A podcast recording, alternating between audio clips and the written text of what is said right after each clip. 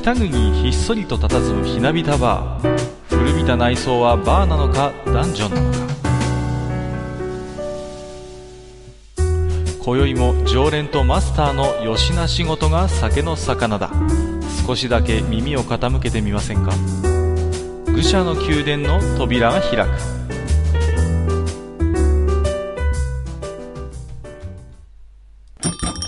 ややマスター今日も来ましたよ。はいはい、いらっしゃいませ。いや今日はね後で本編で久々にね、あのーゲームの話をしようなんてことをね思ってたんですけれども、はいはい。えー、とその前にね、あのー最近のゲーム事情ということでどうですか？最近マスターなんか遊んでるゲームのことで何かあればはいははい、い。うん、まああのーまあね、前にも、えっ、と、ソシャゲ会かなんかでちょっと話をしたかもしれないんだけど、はいはい。えっ、と、まあ、いわゆるデレステと言われるね、うんうんうん。はいはいはい、アイドルマスターの、うんうんうん。あの、時計のやつをやってるんですが、ええまあ、あれもね、まあ、よく、まあ、何日かの間隔を置いては1週間ぐらいのイベントをやってましてね。うんうん。で、まあ、あの、収録日 US で、つい、えー最近終わったやつがですね、うんはいはい。えーまあそのランキング、まあ曲をプレイして、そのランキングに応じてう、ん。その上位、えー12万うん位まで、うんあの、キャラクターがもらえるとうんいうね、うん。まあそういう感じの、えうん。ーイベントをやってるんですが、はいはい。今回のイベントはね、うん。あの、おそらく閣下でも名前は知っていると思うんだけど、うんうん。島村うずきというね、ああはいはいはい。あの、アニメでは主人公格の、うんうんうん。あのまさにそのデレステというか、えーモバマスを代表とするキャラクターなんだけど、キュートでしたっけかうん、そうですねす。よねはい。うんうんキュートの初期キャラですね。うんうんうん。で、そのキャラが、まあ、もらえるということへですえ。じゃあ人気キャラだから結構皆さん頑張ったんじゃないですか？それで、まあ、かなりですね、うん。えーその、まあ、レースの方がうんヒートアップしましたね、ああ、なるどうしても競争ですからね。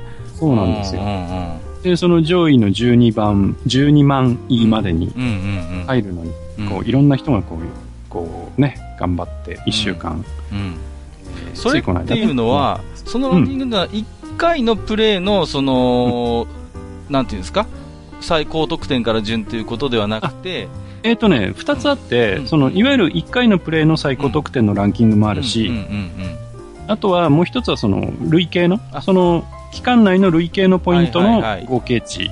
積み重なっていく方ね。うん、そうそう。累計の合計値って同じこと言ってるけど、累計の、えーポイントで、えー上から並べて12万まあ人は、まあ、うずきがもらえるよ。っていう。うんうんうんうん。で、今回はね、あの、その、えーイベントのために、うん。えー新しくその曲が公開されましてね。新曲が。うんおで、ラブレターっていう曲なんですけど、えこれがあの、ちょっと今までにないタイプで、うんあの、デレステは5人1組でえ、うん。まあ、キャラクターが踊って歌ってっていううん形だったんですが。今回思い切りましてね、うん。えー真ん中の3人しか出てこないんですよね、画面に。へえ。あ、うん、でもう完全に3人の PV という形あなるほど。より個々がクローズアップされるというか。はうーん。い。で、今までは、こう、ステージの上で5人が踊るっていうタイプの、まあ、映像だったんですけど、はいはい今回は教室の中で、うん。その3人が歌うっていう、もう完全に本当にプロモーションビデオ。とかミュージックビデオみたいな作りになっていて、だいぶテイストが変わっていると。そうなんです。へうんで、まあ、そそんなね、あのー今回の曲のラブレターに引っ掛けてね、うん。12万位に入れなかった人は、うずきからラブレターをもらえなかったみたいなね、言い方をしてる人もいるようでへえ。あちなみにマスターはどうだったんですか？す。なんとかね、8万なんとの順位に入りまして、なんとか。そうですか。ゲットしました。おめでとうございます。なかなか切ないですね。いやいや、でもまあ、ある意味なんて言うんですか、そうやってマスターのようにまあ、普通にお仕事をしててもね、うん。まあ少し頑張れば、まあそういうランキング12万位以内ですか？にはい入れるっていうことですから、そういう意味で言えばそこそこいい目標設定値ではあったのかなと、うんまあ、いうふうに素人目には思いますけれども。そうですね。まあ、ちょっとその、ポイントっていうかね、その辺の設計っていうのかな、ええ。まあ、どういうふうに考えてるのかなっていうのを実はちょっとツイッターでつぶやいたりもしてみたんだけど、ああ、そうですか。なかなかうまいところをついてるんだろうなと、うんそのバランス取りということでね。いやーね、まあ、これ私の愚痴になりますけどね、はい。まあ、私もソシャゲの開発にね、システムに関わったりするんですけど、うん本当このね、目標設定値、目標設定ってね、もう本当なんて言うんですか、ものすごい気を使うし、いわゆるその今までゲームを作っている人間のノウハウでは推し量れない部分の仕事なんですよ。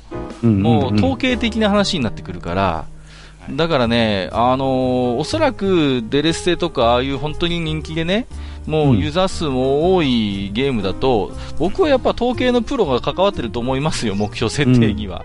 普通に今までゲーム作ってた人間にはね、ん。今まで、あのーうん、今までのノウハウの蓄積じゃどうしようもない部分の仕事なんで、うん。かつものすごい重要な部分なんでね。うん。うんうん、あんまりきつすぎるとものすごいなんだよってことで、それはクレそれでクレームになるし、うん。うん、あまりぬるいとね、うん、なんかやっぱその辺の達成感がどうもってことになるからね、その辺の苦労をなんか僕みたいに、あのーゲーム業界の端っこにいる人間としては、その辺の苦労をどうしてもね、想像しちゃうんですよ。まあ、その辺のね、バランス取りっていうのはね、うん。やっぱり簡単にすれば簡単だって文句が出るし、そう。難しくすりゃね、鬼だって言われるし、まあね、万人が万人満足するところっていうのはないんだろうけれども、うん。まあやっぱりそれでもね、あの最大公約数的な人間が、まあ、納得する部分っていうのがあるでしょうから。うん。まあ、でもあれですよね、あのーまあ、ソシャゲはちょっと、まあ、毛色が違うけれどうも、ん。まあ、最近のゲームなんてものはね、はいはい。なんかこう、昔のゲームに比べるとちょっとこう、優しくなってるというかね。まあ、それはあるでしょうね。こう、ん難易度的に優しいというよりは、そのユーザーフレンドリーという意味ではう、ん。かなり本当にフレンドリーになってる。うん。だからその、不親切であるということが、うんもう、イコールそのゲームの魅力を損ねているっていうことに、うん今、ほとんど、ニアイコールになってるじゃないですか。そうですね。まあ今はそねね。そうそう、んそういう意味で言えば、今日はあの本編でお話しさせていただくゲームなんかはね、はい。その不親切であるということが、むしろそのゲームの魅力を高めているというね。うんうん。まあ、そういう意味では、あの本当に稀有な作品だったかなと思いますけれども。そうですね。はい。えっ、と、思い入れのある方はね、我々以外にもいっぱいお客さんでもいらっしゃるようなんで、うん。はいはい。その辺のね、お手紙もご紹介していきながらお話をしていきたいと思いますので、うん本日もマスターよろしくお願いいたします。はい。よろしくお願いします。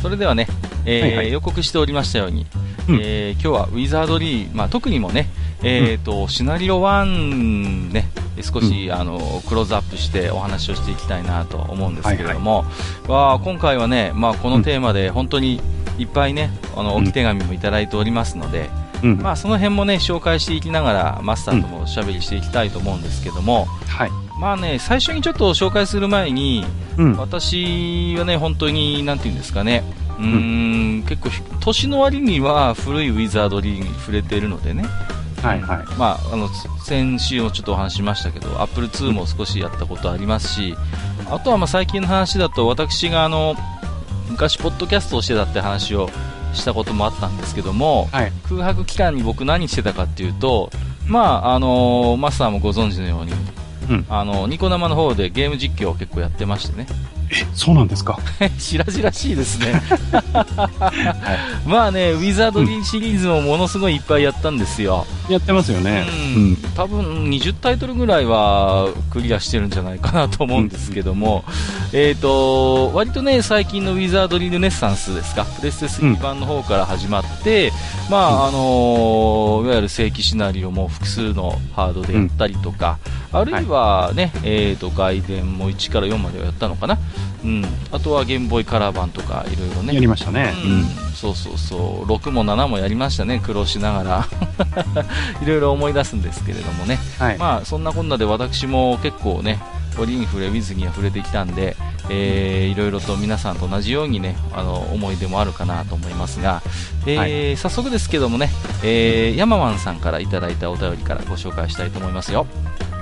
えーと、おそらくカッカさんがご存知と思われる2冊、えーうん。矢野哲氏のウィザードリー日記、それからベニー松山氏の隣り合わせのハイト青春は、どこか味気ないウィザードリー1を遊ぶ上で、当時の背景であったり、物ま物語に厚みと広がりを付け加えてくれた名著だと思います。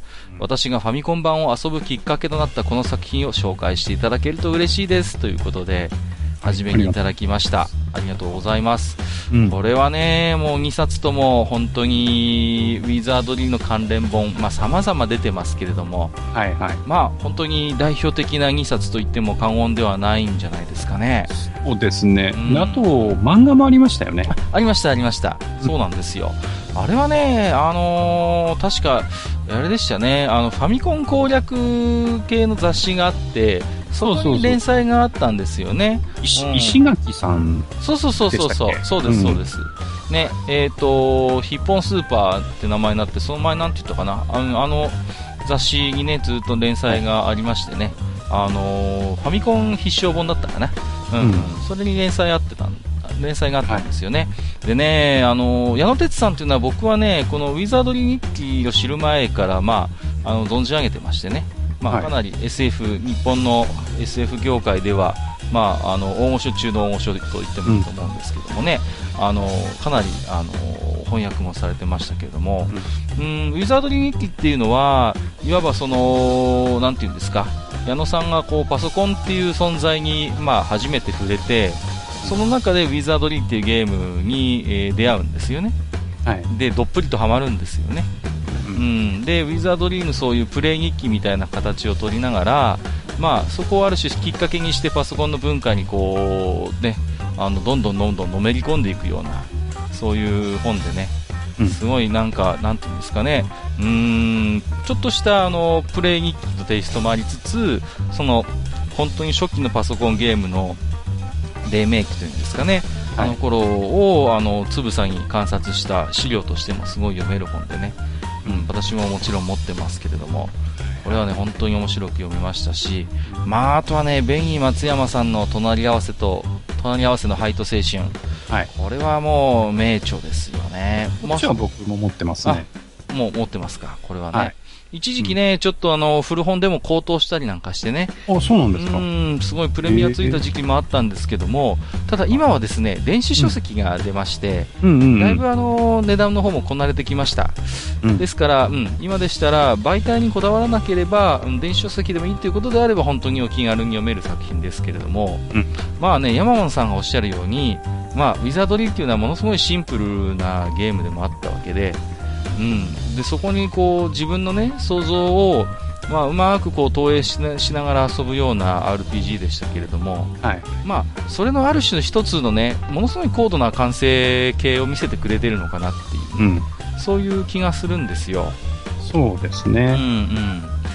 うん、でやっぱりなんていうんですかね、まあ、あの一人一人がね想像自分の中でのウィザードリーってのはあるんだけれども、うんまあ、ある種この紅松さんの作品というのは一つのモデルになるようなもので、うんうんまあ、その後のねこのウィザードリーのゲームそのものの方向性をもうある種うーんと決めていったというか一つの、うん、大きな方向性を示してくれたっていうね名著かなというふうに思いますけれどもね。そうですね。やっぱり Wiz っていうゲームそのものがね、うんまあ6人パーティーで、まあ降りてって、まあ戦ってっていうゲームだけれども、本当にそのシンプルで、まあ謎解きもほんのちょっとだけその鍵を手に入れるとかのところがあるけれども、ほとんどないですからね。うん。夏基本的にはそのビクビクしながら奥に進んでって、敵を倒して宝箱開けて戻ってっていう繰り返しじゃないですか。うんうんうん。だから、その、それ以上の脚色がないので、そうですね。逆に、その、例えばキャラクターの名前を自分で付けたりとかして、その、進むたびに自分の中でその自分のウィザードリーの物語が出来上がってくるんだよね。そうですね。うん。まさに筋が気のないドラマでね、途中でね、仲間が死んだりとか、あるいはロストといって、もうね、存在そのものを失ってしまうことも、まあ、一つのその物語の中の場面として捉えることもできますからね。うん。だからまあ、そういう意味で言えば私も本当に思い出深い本でね、うんええええええあのありがとうございます、山満さん。えーとね、やっぱり最初にこの話を持ってくるあたり、さすが愚者級に潜っていただいている方々だなという気はしますけれども、はいはい。えーと引き続きまして、えーとここねねのねさんいただいておりますよ。ありがとうございます。えーローグ取り上げてくださりありがとうございました、えーウィザードリー1の思い出は生まれて初めてゲーム攻略本を購入したことです、うん。えーゲームアーツのファミリーコンピュータ版ウィザードリー攻略の手引きでした、えーマップに書き加えた自分の字を見返すと30年前にタイムスリップしたように感じますまたテレビゲームにエロを初めて感じたのも末見潤さんが描いたサキュバスでした。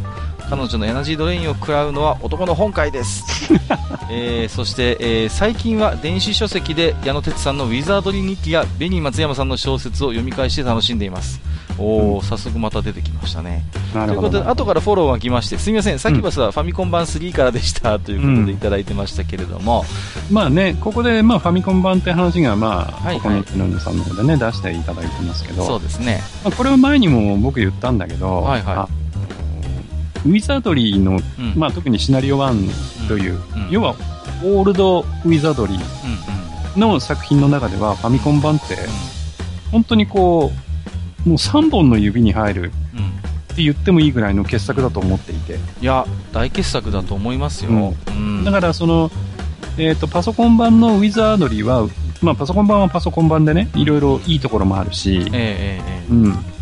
で、まあ、オリジナルなんでね、それが、まあ、市場だという人もいるでしょう。だけど、あの、ファミコン版のウィザードリーはね、うん、まあ、こう、やっぱり音楽もそうだし、羽根さんだしねうん、羽田健太郎さんの曲もね、本当にはい最高ですよね。うん。で、モンスターのイラストが末見淳さん。セミジュンさんでね、もうこれもすごい雰囲気があって、で、ね、中を手掛けてるのが遠藤邪神っていうね。そうそうそうそう、うんまあ、オールスターキャストですよね。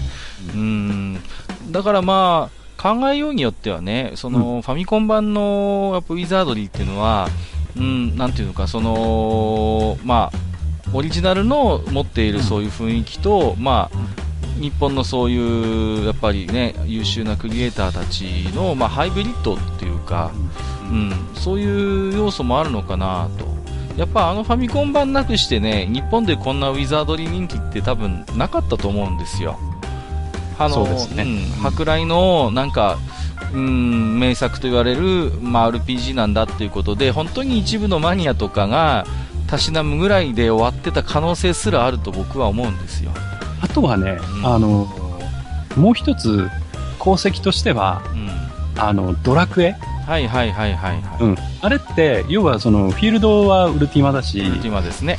戦闘はウィザードリーじゃないですか。そうですね。うん、うん。で、その、ドラクエが流行ったことで、うんその、ウィザードリーがその後で、まあファミコン版は出たんだけど、そこに、要は戦闘の部分、えードラクエの戦闘の部分のゲームだよ、オリジナルだよっていうことで、ウィザードリーに入っていきやすいっていう空気がある程度できてたっていうのもね、うんうんうん。あるのかなって思うんですよね。それは感じますよね、昔ね、なんだっけな、ドラゴンクエストへの道とかっていうね、ドラゴンクエストを作った人たちの漫画とか小説があったんですよね、はいはい。そこではっきり書いてますからね、その、あのゲームフィールドはウルティマだと、で戦闘画面についてはウィザードリーだと、そういうね、あのいいとこ取りと言いますかね。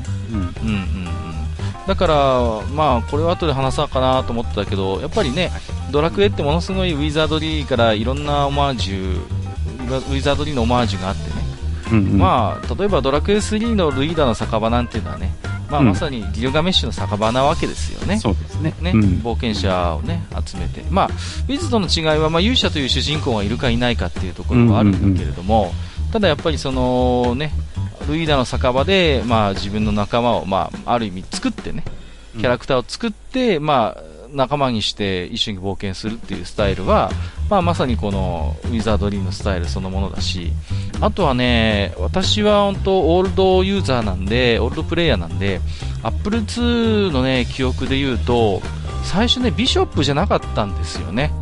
ビショッあ、プ。そうなんだ。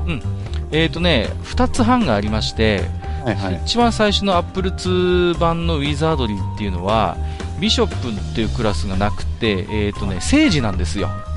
ほう、賢者なんです。下げ。うん。はい下げ、はいはい。そうそうそう、賢者なんです、はで、思い出してもらいたいのは、うんビショップも、魔法使い呪文と僧侶呪文両方覚えていくじゃないですか。はいはい。全く同じ成長するクラスがドラクエ3にありますよねっていう話なんですよ。ああ、なるほど。うん。要は、うんその、ドラクエ3で、あのー両方の魔法を覚えていく賢者というのは、まあ、はいはいまさにその、アップル2版ウィザードリー1の、まあ、うんビショップの前身となった聖治から来てることはほぼ間違いないと思うんですね。なるほど。うん。そういうところもあるんですよ。ううん。だからね、本当に、こうやってつついていくと色々出てくるんですけれども、はいもう一つね、ここねねのねさんのお便りの中で、ゲームアーツ版のね、ファミリーコンピュータ版ウィザードリー攻略の手引きっておっしゃっていただいてるんですけども、はい。これね、僕も持ってたんですよ。おううん。でね、このゲームアーツの、あの、ウィズの攻略本って何が素晴らしいかっていうと、あの、男女のマップがね、途中までは書いてあるんですけど、途中からね、なくなるんですよ。なるほど。まさに、ここから先は君自身の手で探してほしい的な感じなんですよ。で、はいはいちゃんとね、方眼マップは用意してくれてんの。うんうん。ってことは、その攻略本に自分でマッピング書き加えていくっていう、そういうスタイルなんですよ。はいはいはい。で、本当にこれはね、多分 Wiz に初めて触れる人には、ものすごい親切な攻略本で、まあ、最初は書いてあるマップを見ながら、マップの見方を覚えるわけですよ。うんうん。うんうん。あ、こういう風に、この印はこれなんだなって。うんで、それを大体、あの、覚えた頃に、あのー空白のマップになって、はいはい、で、あのーマッピングをしてみようっていう風に、うんうん。ちゃんとアシストしてくれるわけですよ。だから、やっぱり、本当のマニアとかは、もう最初からマッピング機器としてする人たちもいるんだろうけれども、うんうん。初めてこういうスタイルの RPG に触れた時って、やっぱりね、敷居を少し下げていくっていうことがすごい大事で、そうですねそういう意味で言えばね、この攻略本は本当に素晴らしかった。あの、きちんとゲームの分かりにくいところの説明も全部フォローして、マップも最初は見せて見方を覚えさせた上で、マッピングを促すっていうね。うんうんうんうん。だからね、この、うーんと、ゲームアーツ版の攻略本を片手にファミコン版の Wiz1 クリアした人いっぱいいると思うんですけど、うんものすごい充実してたと思いますよ。うん。だって、ここねねのねさんだって、未だにその攻略本持ってて、当時の自分の書いた字を見返すとタイムスリップしたように感じるって、これは本当にね、うん、とてもいい思い出だと思います。そうですね。うん、まさに。に冒険の記録ですよ、これはね。当時はね、結構その、いわゆる週刊とかのファミコン雑誌で、その、おまけとして、うん、うん、うん、ついてた。うん、攻略ノートみたいなのがうんね、そうそうそうそうそう。じ自分で書き込めるね、攻略ノートみたいねなのがついてましたよ。からからなんか方眼がついたようなね。そうそうそうそう。あったあった。そうそうそう。で、それこそね、あの、地下1階とかはね、書いてあるんですよ。そうそうそう、途中までね、書いてあったりしてね。うん。そうなんだよ。うん、だからさ、そういう、なんかね、やっぱり手引きというか、ガイドっていうのが当時は本当に充実してて、で、何より今思うのは、本当にウィザードリーを愛してる人たちがああいうプロダクトを作ってたなっていう気がするんですよ。うん。うんうん。だから、ものすごい、なんていうんです、絶妙な、こう、まあ、あの、アシスト具合というか、丁寧すぎず、突き放しすぎずっていうね、その辺のイメージがものすごいありますけれどもね。あと、あれなんですよね、ファミコン版に関してはう、んうん。あの、僕がやってる横で、はいはい。まあそのパソコン版をね、古くからやってる、ウィザードリーをやってるやつがたまたま見てて、ああ、本当そうですでね。僕がその戦闘に入った時にうん、うん。あの、うわ、なんだこれ、なまらずっけーじゃんっていうことを言ってきたんですよね。まあ、なまらずっけーじゃんっていうのは、とてもずるいじゃんっていう意味なんだけど、それは、あの、こう、魔法が、こう、十字キーで選べるうんああ、そうそうそうそう。そうっていうのがずるいっていう話で、ねでなんでって聞いたら、うんパソコン版は自分で打たなきゃいけない。そうなのよ。よくだから、マハリトとか打たなきゃいけなくて、そうそう、マハリト、マカリトとかね。そうそうだから間違うとうん、魔法が発動しないんだう。そうそうそうそう。空振りになっちゃうんですよ。うんね。でね、もう一つ魔法絡みで言うと、あの、僕ファミコン版でものすごい助かったのはね、はいアップル2版って、あの、実は、先制しても魔法使えるんですよ。うんうんうん。ってことは逆に言うと、モンスターサプライズド U で先制された時も、はいはいはい。魔法飛んでくるんですよ。うんうんうん。だからね、理不尽な全滅がめちゃくちゃいっぱいあるっていうね。はいはいはいはい。例えば、10回で、あの、グレーターデーモン4体か5体ぐらいに先制されて、マダルとマダル。取ってくればもう、もうあっという間に前半回ですよ。はいはい。ね、私が一回経験した Apple 2版では、あれですね、あの、マイルフィックに 先制されて、ィルとか。ティルトウェイトが飛んできたっていう。はいはいはいはい。もうね、それでバキバキに鍛え上げたファイター、レベル16ぐらいのファイターがもう帰らぬ人になりましてね。もう、そんな苦い思い出もありますけれども。だからまあ、さすがにね、理不尽だと思ったんでしょうね。パソコン版でも Wiz2 からはここ仕様変更されてまして、あのー魔法、先制しても魔法使えないようになってるんですよ。うん。うん、ブレスだけになったんですよ、先制されても、食らうのが、まあ、そういう意味ではね、ファミコン版は Wiz1 であっても、あの先制されても魔法は飛んでこない、まあ、それでも大変なんですけどね、あのブレスとか飛んでくるし、はいはい。ね、。フラッグなんかがいれば青ざめますけども、もうだからね、まあ、いろいろそう考えてみると、本当、ファミコン版は絶妙なバランスになってるなというね、うんうんうん、それはありますね。うんラツマピックも確かね、アップル2版は戦闘中に唱えないと意味がなかったと思へうんですよ。え、そうなんだ。うん継続魔法ではなかったはずなんですよ。うんだから結構随分使いづらいですね。うん、使いづらかったんですよ。あーまあ、そんな思い出もありますけども。えーと、では、えー次のお便り、じゃいはいいきたいと思いますね。ここねねのねさん、ありがとうございました。はい、ありがとうございます。えーと、青ひげこうさんですね。えーと、毎度収録お疲れ様です。秋の味覚が届きすぎて食べきれない青ひげこうです。いい今回はな。安心のファミリー向け放送でしたね、えー今回のテーマは Wiz ということですが生放送でシリーズ総なめにしてきた閣下にはぴったりのテーマですね。テレポーターで迷路を裏口を攻略したり笑いの絶えない放送でしたね、えー私が初めてプレイした Wiz はゲームボーイカラーのアスキーが移植したやつでした、えーダンジョン RPG は初めてだったのでめっちゃ具だった思い出がガガ警告を無視して進んじゃいけないね えー日本のスライムは弱いイメージでしたが海外のスライムはタフですよね。お二人は日本と海外で評価が分かれるものって何かありますか？よければ教えていただければ幸いです。それでは引き続き収録頑張ってください。ということでいただいております。はい、あありがとうございます。そうなんですよ。私ねうっかりテレポーター踏んだらなんかあのターンテーブル地獄をいつの間にか攻略していたとかね。たまにそういうこともあったんですけども。なんか上と下間違ったとかもあったよね。ありましたね、そうそうそうそうそうそう、ねあのーいろいろあるんですよ、もうターンテーブルで全部間違ってたはずが、なんかうっかり全部逆に押してたから、かえって正しい方向を進んでたとかね、そんなアホな話もありましたけども、あのー青ひげこうさんが初めてプレイしたのがゲームボーイカラー版のね、ウィザードリーということで、まあこれはあのーオリジナル要素がいくつかありましてね、確かね。はいはうん、オリジナルのダンジョンがあったりするんですよい。ね、うんだからファミコン版にはないまた追加要素みたいなのもありましたしうん。うん。あるいはあの村正イベントって言いましてね、はいはい。うんうんうん、Wiz123 でそれぞれで村正を集めるとなんかこう初めて見られるイベントがあるっていうようなそんなやり込み要素なんかもあったりして、まあ、私も全部なんかニコ生でなんかやって皆さんになんか村正イベントこんなのだよみたいなのをお見せした記憶もあるんですけれども、はいはい。うん。まあ、日本のスライムが弱いイメージっていうのは、まあ、まさにドラクエから来てるのかなとそうですね。ドラクエとあとは、うん。ドルアガの塔、ドルアーガの塔もそうですね、グリーンスライム。うん、うん、海外のスライムはタフですよねっていうことで、まあね、ウィズですと、まあ、バブリースライムはそんなに強くないですけれども、うん。まあ、あのーなんていうんですか、まあ、えー、ダンジョンズドラゴンズなんかでやっぱスライムっていうのは脅威の対象ですしね。うん。うんうんうん、まあそうですね。結構イメージが違うっていうのはあるかなとは思いますけれども、うん、日本と海外で評価が分かれるものっていうことで書かれてますけれども、なんかありますかね？うーん。何かありますかね？どうでしょうかね？うーん。まあ、おそらく、まあ、ウィズの話でいけばね、うん。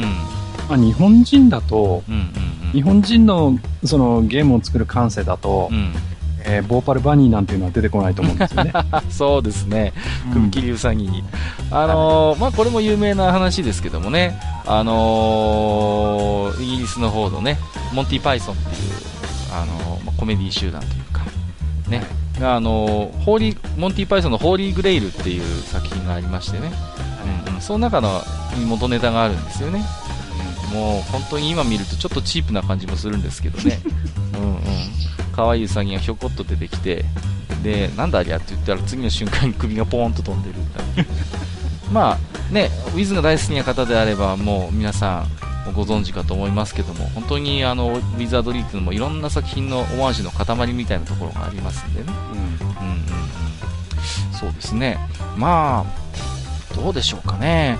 うーんゴブリンなんかもねなんか日本だと雑魚雑魚的の代表格みたいな書かれ方されますけども、うん、割とね、なんていうんですか、TRPG とか海外の RPG だと割と強敵だったりする時もあるんですよね。はいはい、うん、特に TRPG だと、なんていうんですか、敵の単体の強さというよりは、何体敵が出てきたかっていうことが結構重要だったりする時もあるんですよ。うんうんうんそうですね、そうそうそう。でゴブリンって基本的にわらわら出てきちゃったりするんで、うん、そうするとね結構個々のあれは弱いかもしれないけど固まってこられるとめちゃくちゃ大変っていうね、うん、それで随分ねあの私の兄貴のゲームマスターでいろんな TRPG ありましたけどね。もうゴブリンの集落にはいろいろと嫌な思い出もありますけどね。あと、あれですね、あの、ウィザードリーっていうことでね、うんうん、話をすると、あの、ウィザードリーの戦闘って、うん、あの、こう、突き進んだとか、引っかいたとか出てね、うんうん、まあこれあの、ファミコン版の表記ですけど、うんうんで、何回あたりいくらのダメージっていう出方するじゃないですか。ああ、そうですね。はいはい、はい。うん、で、あれっていうのは、要は攻撃回数が何回、その攻撃ができてて、それぞれの攻撃に対してどれだけのダメージを与えたかっていうのが出てくるんだけど、あの辺のその計算の仕方とかっていうのが、いかにもその、なんかダイスロールをやってるようなね、うん、そういう雰囲気はありますよね。そうですね。だから、あのー、あれですよね、ファイナルファンタジーなんかがその影響を受けていて、ファイナルファンタジーも初期の方だと何回ヒットって出るんですよね、うんうん。うん、あれはもうもろにあの TRPG あるいはウィザードリーの影響ですよね、うんうん、それはでほらあの武器によってね、うん、攻撃回数とその攻撃の時のそのダメージの幅っていうのが決まっていて、でその高め安定してる、うんえー、カシナートが強いとかねそうですね、うん、うんうんうんそうそうそうそうだからその辺のなんていうんですか武器の強さが単純な一つの数字ではないというね攻撃力っていう形ではなくてそういうダイスの形。個々のなんていうんですか？ダメージは低いけれどもいっぱいダイス触れるものとか、まあ、要は振れ幅が広いものとかね、うん、あるいはそのプラスいくつっていうことで、まあ、安定してダメージを叩き出せる武器とかね、はい、なんかそこはその辺のイメージはあるのかなと思いますけれどもね。はい、はい。えー、そうですね。あとは何だろうなうん海外と日本の評価が分かれる。例えばやっぱりあの僧侶っていう存在がどうなのかっていうところもね。うん、ドラクエなんかだとそれこそドラクエ3だとねまあ、ちょこっとは戦闘能力あったりしますけれども、まあ、そこまで前線に立てる感じじゃないけど、結構ウィズの僧侶はあれですからね、あのタフですからね。それで、あれですよね、あのウィザドリーあるあるだと思うんですけど、ええどういうわけか、プリーストが、あの、いつの間にかヒットポイント一番高くなる、ああ、よくある。そうそうそうそう。いつの間にかファイター超えちゃったりなんかしてね。そうそうそうそう。そうそうそう。一番最初にその100を超えるのがプリーストとかね。そうそうそうそう。結構ありますよね。いるいるいる。うんロード総選機になんかものすごいガチムチのなんか男のプリースでなんだっけなんて名前だっけなグリーバスだったかななんかちょっと来ましたっけ？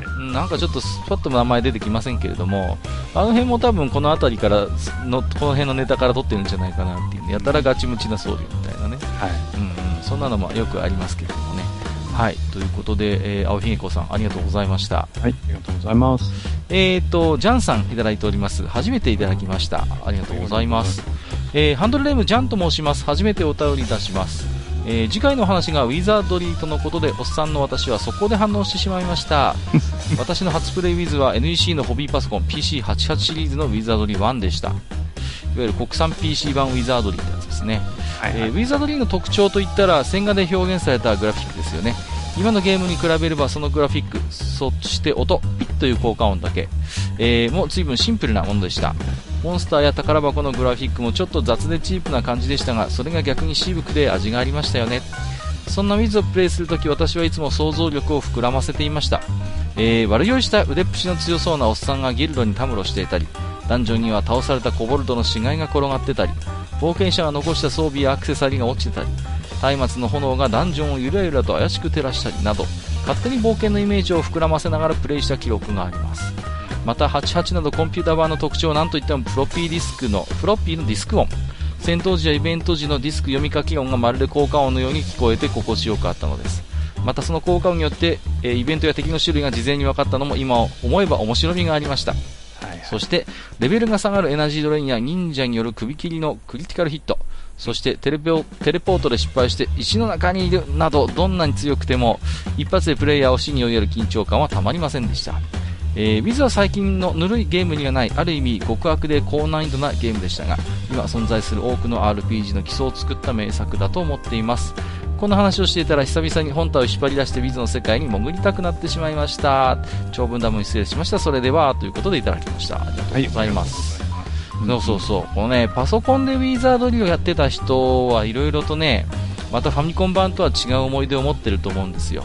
はいはいはい、私もね国産 PC 版も遊んだことがあるんですけどあの4階にあるモンスター配備センターってあるじゃないですか。はいはい。必ずね、ねはい、必ず通らなきゃいけないところ。うん、あそこでね、読み込むんですよ。フロッピーが。で、読み込んでいる長さで、敵がどれぐらい出てくるかがわかるんですよ。ああ、そうかそうか。レベル7ファイターとかの数がわかるのか。そうなんです、そうなんですよ。はいはいはい、あそこでカチャカチャカチャって言うんですけど、長いと、はぁ、みたいな感じで。うん、なるほど。そう、割とすぐにピッと出てくると、今回数少ねえみたいな。それがね、わかるんですよ。そういうこともあったりなんかして、あとね、これはたまたまなんでしょうけども、罠解除の時にね、2店舗ぐらいこう結果が出るのが遅いんですよ。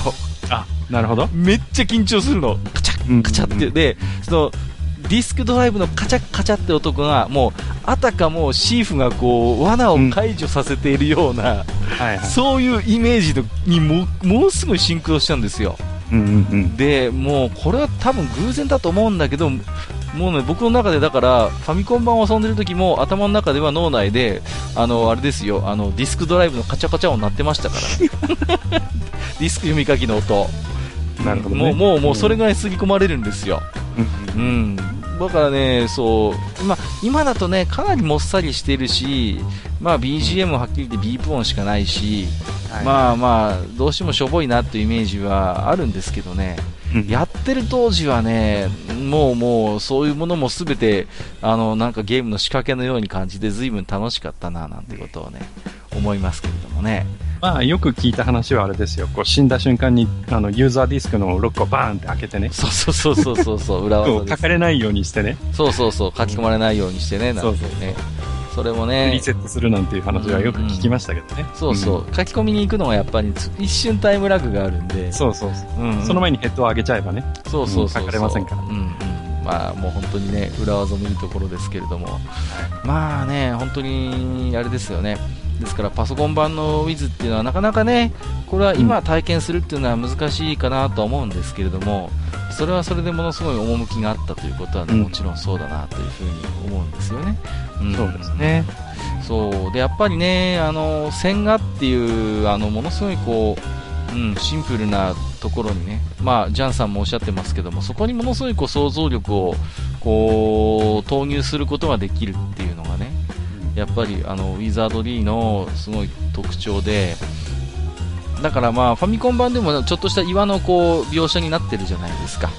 まあ、なってますね。ねうん、だから、あの、それはそれでとてもリアリティがあっていいんだけれども、パソコン版からやってきた人がやると、あれこんなんだったのっていう、そういうやっぱりどうしてもね、うん、イメージがちょっと違ってたりなんてこともまあまああるんですよね。まあね、一応ファミコン版も線画にはできる、そうそう、だからそれを きちんと意識した上で線画も選択できるようにしてるあたりが憎いなっていうね。はいはい。うんうん。そういう気がしますよね。そう。パソコン版ね、とにかくいろいろ面白いんだ。あの、ミルワとか使うとね、露骨にあの、遅くなるんだよね。描写が、ほらあ、奥まで表現しないといけないからさ。あだけどね、あの当時 3D でダンジョンやろうと思えば、まあ、ああいう線画にするぐらいしか能力的には。まあね、あれはね、意識してそうしたわけじゃなくて、そうせざるを得なかったんだろうなということはね、思いますけれども。まあだからね、ブラックオニクスなんかもまあ似たような、ね、ああ、そうそうそう。あれもまあ簡易版ウィザードリーみたいな趣でしたからね。そうそうそう、そうなんですよね。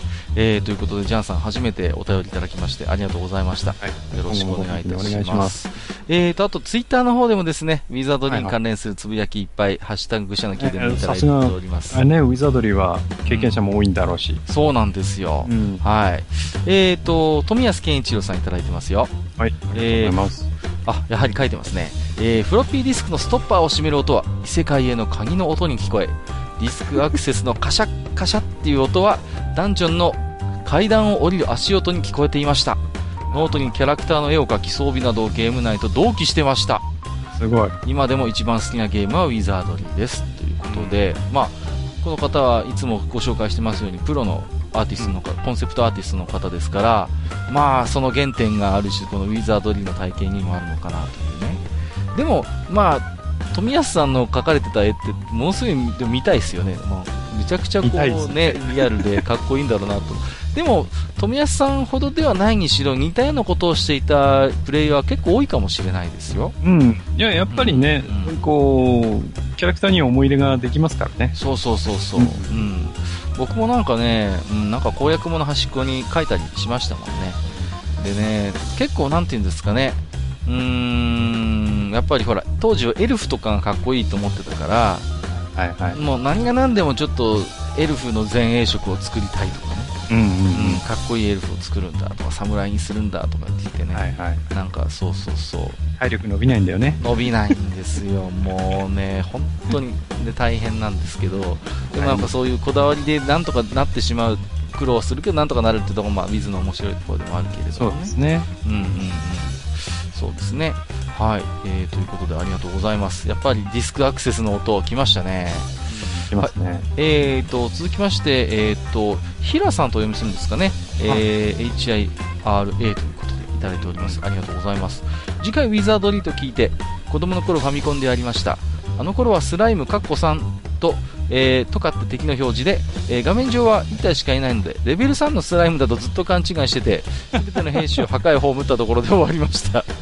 墓の映像もおどろおどろしくて怖かったなということで、はいはいはい、数の表示がね、いわゆるその、うん、なんていうんですか、あの、二つ右と左についてましてね。そうそうそうそう、うん、アクティブな、要は、その、敵の数と、例えばカティノとかで無力化してるものは、まあ、数が減ったりっていうことで、うんうんうん、あれもちょっと最初見るとき慣れが必要だったりするんですけど、ね、あれ、カッコの中が動けるやつでしたっけ？そうです、そうです。カッコの中が、ね、そうなんです、うん、確か。で、あのーこれもね、パソコン版と違って、パソコン版だと、ほら、例えば敵が何種類か出たりするじゃないですか。はいはい、で、1列目の敵を全部ほふってもね、あの、イラストって変わらないんですよ。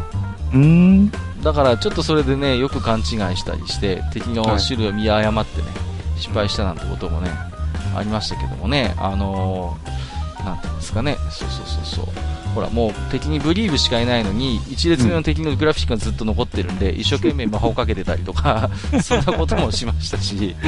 まあこれはねパソコン版ウィズあるあるなんですけどもね、はい、まああのあとねそうそう墓の映像ね。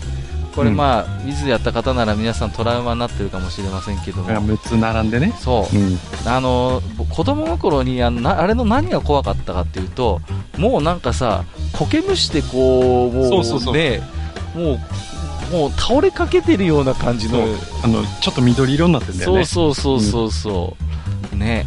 もうファミコンの少ないパレットであれを選んだのは、うん。まあ、偶然だったのか分かんないけどなんともね。そうそうそうそうなんですよ、うん、であのー、僕はファミコン当時あれファミコンで遊んでる時思ったのはあこのパーティーは結局誰からも救出されることもなく延々とここで朽ちていったっていうことなのかなとかね。こう、うん、そういう怖い想像までしちゃったりなんかして。そうそうそう。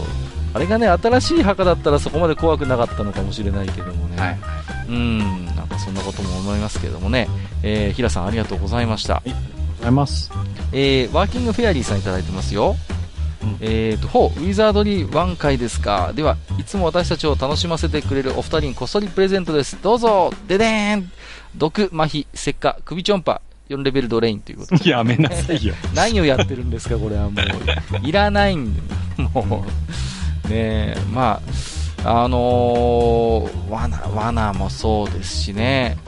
あのー、まあ、ちょっとここには書かれてませんけども、あのー、結構 Wiz の爆弾ってどういう爆弾なのかっていうので、はいはいはい。よくね、あのー、アニメなんかでチドーン系の、うん。あのー、なんていうんですか、爆弾の描写があるけれども、はい本来は多分そうじゃないんですよね、あれってね。うん、多分どうなんですかね。あの、確かね、もともとの英語の表現でも、なんていうんですか、中からそういう、こう、石とか、そういう金属のようなものが要は飛び出してくるっていう、その、はい。そういうものだったと思いますよ。うん。うんうん、だから炸裂弾みたいな、うんそういうものなんですけども、まあまあ爆弾って書いてあるんで、チドーン系にどうしても表現されるんですけど、本来は多分そういうものではないはずなんですよね。だってチドーン系だったら、はっきり言って、ね、どうなんだって、その、ね、ただじゃ済まねえだろうみたいな。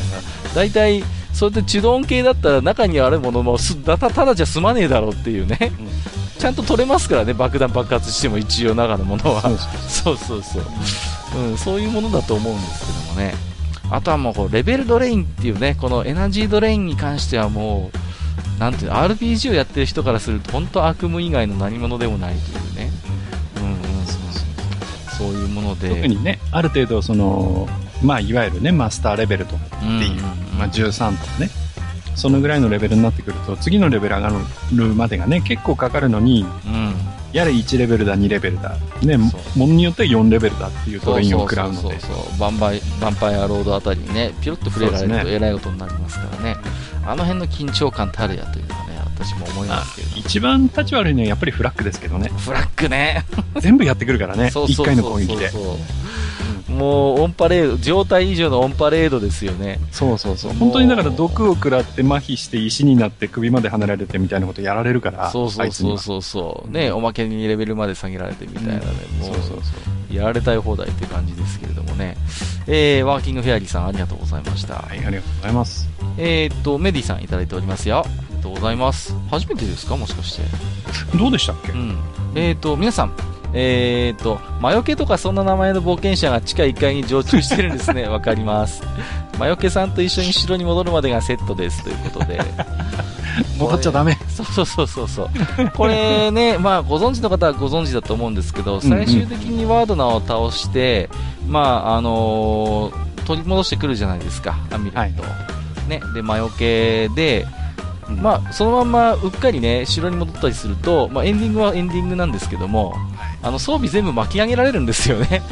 そうそうそう。うん。で、まだまだ楽しむぞと思ってたら、なんかもうね、あの装備巻き上げられたりなんかして、えらいことになるんで、まあ、あの地下1階によくあといるのがよくいるのがあと倉庫さんとかねうん、そうそうそうそう。倉庫さん魔除けさんとかっていうのを用意して、まあ、彼らにはね預けたりとかしてやりくりするってことはね、ありますけれどもね、で、確か魔除けって状態異常耐性ありましたよね。ありますね。そうそうそう。うん、だから、ね、下に潜るときにうん。わざと持っていって、そうそうそうそう。前衛に持たせておいて、うん。うん、ね、だってマナーにもなるから使えば、うん、そうそうそう。そう役立つしヒーリングもついてますからね。何かとねとてもじゃトレボーにあのお返しするにはもったいなくてね。そうそうそう。いつまでも返さずに地下10階潜るなんてことをそうそ多分皆さんやってたんじゃないかなと思いますけれどもねはい、えー、メリーさんありがとうございましたえーと、おさまん話さんいただいてますよ。ありがとうございます。えー、ウィザードリーを知ったのは谷山ひろ子さんの深夜ラジオです。ということで、なんだろうなこれな、オールナイトニッポンかな。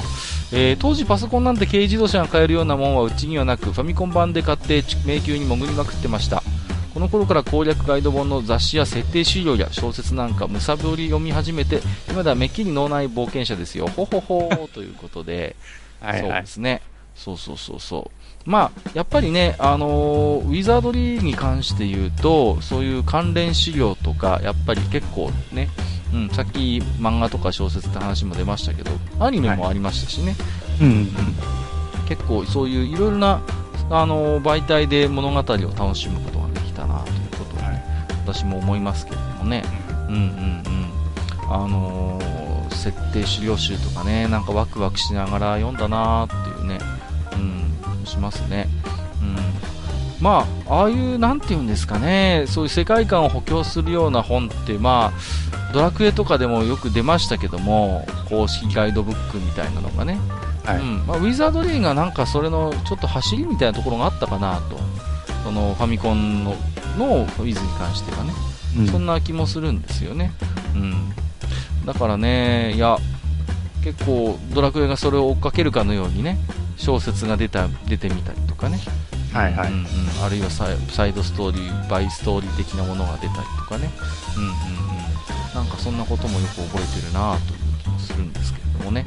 でもある種、なんて言うんですか、やっぱり、あのーウィザードリーって、うーん、ドラクエとの比較の中で言うと、やっぱりちょっと硬派で、少しこう、ね、あのーまあ、こういう言い方するとちょっと申し訳ないけども、かっこいいというか、うんうんうん。うんうんうん、なんかね、通好み的なやっぱテイストもあってね。そうですね。うん。うん。なんかこう、やっぱり、ドラクエって、その、こう、やっぱりそのマニアのものだった、そのウルティマとか、ウィザードリーとかっていう遊びを、うん。もうちょっとその一般向けに、こう、ちょっと噛み砕いて、優しくして、その、まあ、工事家たちが作り上げて、みんなにこう、よこしたっていうようなゲームじゃないですか。うん。うんうん。うん、そうですね。だから、やっぱりその辺でこう、ライトにするとこはライトにして、で、うん。逆にその、裏にこういうストーリーがあったらいいな、みたいなところはもっと膨らませてストーリー仕立てにしてみたいなうんうんうん風に作り上げてるんで、そうですね。う。うんんうんうん。だからやっぱりその辺の、まあ、違いというのが子供心にもよく分かりましたしね。う。うんん。で、まあ、あとはやっぱり、なんていうんですか。あのーウィザードリーに関して言うと、やっぱり、うん、ファンみたいな方がライターにもいっぱいいてね。はいはい。そういう方がよくネタにもよくしたんですよね、そういうウィズのネタをね。ウィズと関係ないところでも喋ったりとかしてね。うんうん、そんな、なんか、一つの文化になってたんだなということも思いますけれどもね。えー、ということで、えー、おさもん話さん、ありがとうございました。あります。えー、狭間ゆうちさんいただいてますよ。えー、ウィザードリーはゲームボーイ版とプレステの部品をやり込んでましたね。ウィザードリーの年齢が高いとレベルが上がってもパラメータが下がったり、老衰で死んだりするシステムが好きでもあり嫌いでもありましたね。ということで、出ましたね、年齢の話が。はいはい。そうそう。まあね、あのー宿屋に行くとね、まあうん基本が馬小屋っていうね。うん、そうですね。そう。馬小屋だと基本的にカレーしないっていうんです。うん、うん。んでね、マジックポイントだけ馬小屋でタダですから、回復させてね。そう。まあ最初の頃はでもね、分かんなかったですからね、ロイヤルスリーツイートとか無理して泊まったりとかね、はい。お誕生日おめでとうなんて言われてね、ああ、ありがとうとか思うんだけど、何もいいことがないっていう、そうそうそう。水に関して言うと。だから僕あれですよ、本当にね、あのーレベルめちゃくちゃ上げ、ファミコン版ですけど、ええレベルめちゃめちゃ上げた侍とかを、うんうん。年齢がそれなりに上がっちゃってるんで、うんうんうん。逆にそのわざと宿に止めてね、はいはいはいはい。逆にどんどんどんどん年を取らせてうん、うんうん。であれ、ある程度まで年いくとうん戻るんですよ。ああ、そうそうそうそう、ありましたね。うん、1歳とかに戻るんで。そうそうそうそうそう。うん。で、それでなんかこう、自分の、それこそ脳内設定の年齢に合わせたりしてましたね。うんうんうんうん。友達が3歳の忍者でバリバリなんかもうそうそうそう、そういうことできるんですよね。そうそうもう地下の実家単独でのぼ登って潜ってたりしてなんじゃこりゃうんどうせもうね、宿泊費なんていうのは稼いで稼いでお金はもう余った状態になってるから、その頃す。よね。このね加齢ってシステムが意外とこの JRPG ではうーんひ引き継がなかったなというね。そうですね。うん。パッと思いつくのはねまあ、ソーサリアンかな。あとはタクティクスオーガか。あタクティクスをん？タクティクスオーガ？タクティクスオーガは一応、あの、ほら、うんと、あんまり時間かけすぎると、うんうんあのうん。うん、ゴーレンレポートでのデニムの年齢がどんどん上がっていくじゃないあーあーそれはありますね。ですか。うんうんうんうん。確かに。だけどまあそれはほらなんていうの？あのー、あれじゃないですか。パラメータ的には影響はないうん、から、うん。まあね、それはないです。けど。うん。まあソーサリアンなんかはもろ影響ありますからね死んじゃうからね本当に どんどんどんどんグラフィックがこうねあの老けていくっていうのをソあ、ーサリアンそうだそうだ。グラフィックも変わるんだったね。そうソーサリアンそうそうだ。ね、可愛いエルフのまるまるちゃんと思ってずっとプレイしてたらいつの間にかあのおばさんになってるっていう、なんか魔女っぽくなったんだけどみたいなさ、そんなこともありましたけれどもね。はい、えー、狭間さんありがとうございました。えー、玉井ネギさんいただいております。ありがとうございます。ウィザードリーカ、ファミコン版プレイしました。あの頃の RPG。多いですね。うん、やっぱり皆さん多くプレイされてますね。あの頃の RPG は最初の5レベルが一番大変だったまず最初に冒険者になることがプレイヤーに要求された、えー冒険者になれば本当楽しいんだけど、えーフェイバリットは、えースーパーファミコン版外伝4次はスーパーファミコン版の5ファミコンの2、6は好きだけど7が点々点ということでいただいております、えー外伝の4というのはちょっと和風のね、あのー、ウィズでしたね。はい。で確か3つぐらいダンジョンがあって並行してクリアしなきゃいけないんで結構大変だったんですけど、うん、でも結構それが好きだっていうのはなかなか通好みだなと。最初の5レベルが一番大変っていうのはよくわかりますね。わかりますね、あの、それこそね、うん。あの、最初から、こう、じゃあ始めようって言ってう、ん。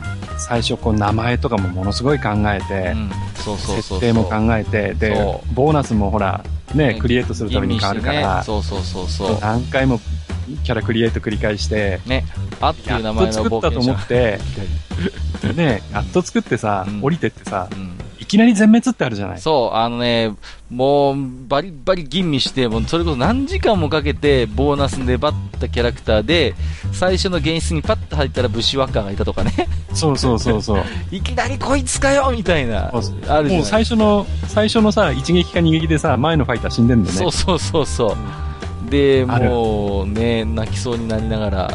で、最初のうちはほら、ね、あの、割と関東寺院もさ、失敗するんだよ、もう。そうそうそうそう。もうね、もはやカドルトを使わねばならないとか言ってさ、灰にしやがってさ、もうね、その後倍も取りやがってさ、そうそうそう。ね、結果的に埋葬されますなんて言われた日にはもうね、このクソ坊主ってことになるわけですけれども。で、その頃は、あの、ダンジョンから持って帰れるものも少ないから、そうそうそうそうお。金も苦しいんだよね。大変なんですよもうね、だから本当にもうそうやって自利品状態になって、もうデータリセットした方が早いんじゃないっていうそうなそうそう。状況まで追い込まれるってことでもまあ、もう、キャラ、せっかく好きで作ったキャラクターだから復活させてやりたくて、うん、でもお金がないから、とりあえず別のキャラクター作っといて、うんそっちでお金、お金を稼ごうなんて思ってたら、そっちの方がメインになっちゃったりとかね。そうそうそうそう、ありますね。であのー同じような話で、あのー全滅した後にね、あの、このゲームってあのパーティーが全滅してもその場にのとどまるんですよね、要は。そうそうそう。ね、うんそのそこにパーティーが要はその死んだ状態でいるので、その彼らを救出するための救出部隊を作らなきゃいけないわけですよ。で、より慎重になるもんだから、実はファーストパーティーよりも強くなってたってことがね、救出に行った頃には、っていうこともよくあるんですよね。うん、で、結局、全員救出できたけど、ファーストパーティー1軍と2軍が入れ替わりました、なんていうことも、まあ、あの、ウィズあるあるであるかなと思います。で、しかもね、こう、連れて帰るには、パーティーの中に空きを作っとかなきゃいけないから、そうそうそうそう、そう。なんですよ。だから、だからね、より鍛えとかないと、そうそうそう、ね。一、人分、例えば、戦闘、戦闘に全く参加できなくても、なんとかなるっていう風にしとかないといけないんで、うううん。そうなんですよねだからまあどうしても救出された後は二軍生活みたいなかわいそうな冒険者もよくいましたけれども、はいということで、ね、ウィズに関するねお便りいっぱいいただいておりますけれども。えーとまあ、一応今回はですね、ウィザードリー1強王の試練場ということでテーマ刻ませてもらいましたんでね、はい。はい少しウィズ1に関してのお話もしていきたいなと思うんですけれどもね、はい。うんうんうん、もうね、私は Wiz1 は本当にいっぱいやってまして、いろんなハードで、だからもうある程度もう頭の中にもうダンジョンのマップがもうできてるんですよね。はい。うんうん。多分今でも目隠ししても、多分マピロじいさんの部屋には行けるんじゃないかなとかっていう。まあ、あそこはね、そんなに難しくないから。そうそうそうそう。うんうん。まあでもね、ウィザードリー1がすごいなと思うのは、その後のウィザードリーにつながるシステムのほとんどがもう完成していたっていう、まあ、その辺のやっぱり完成度の高さですよね。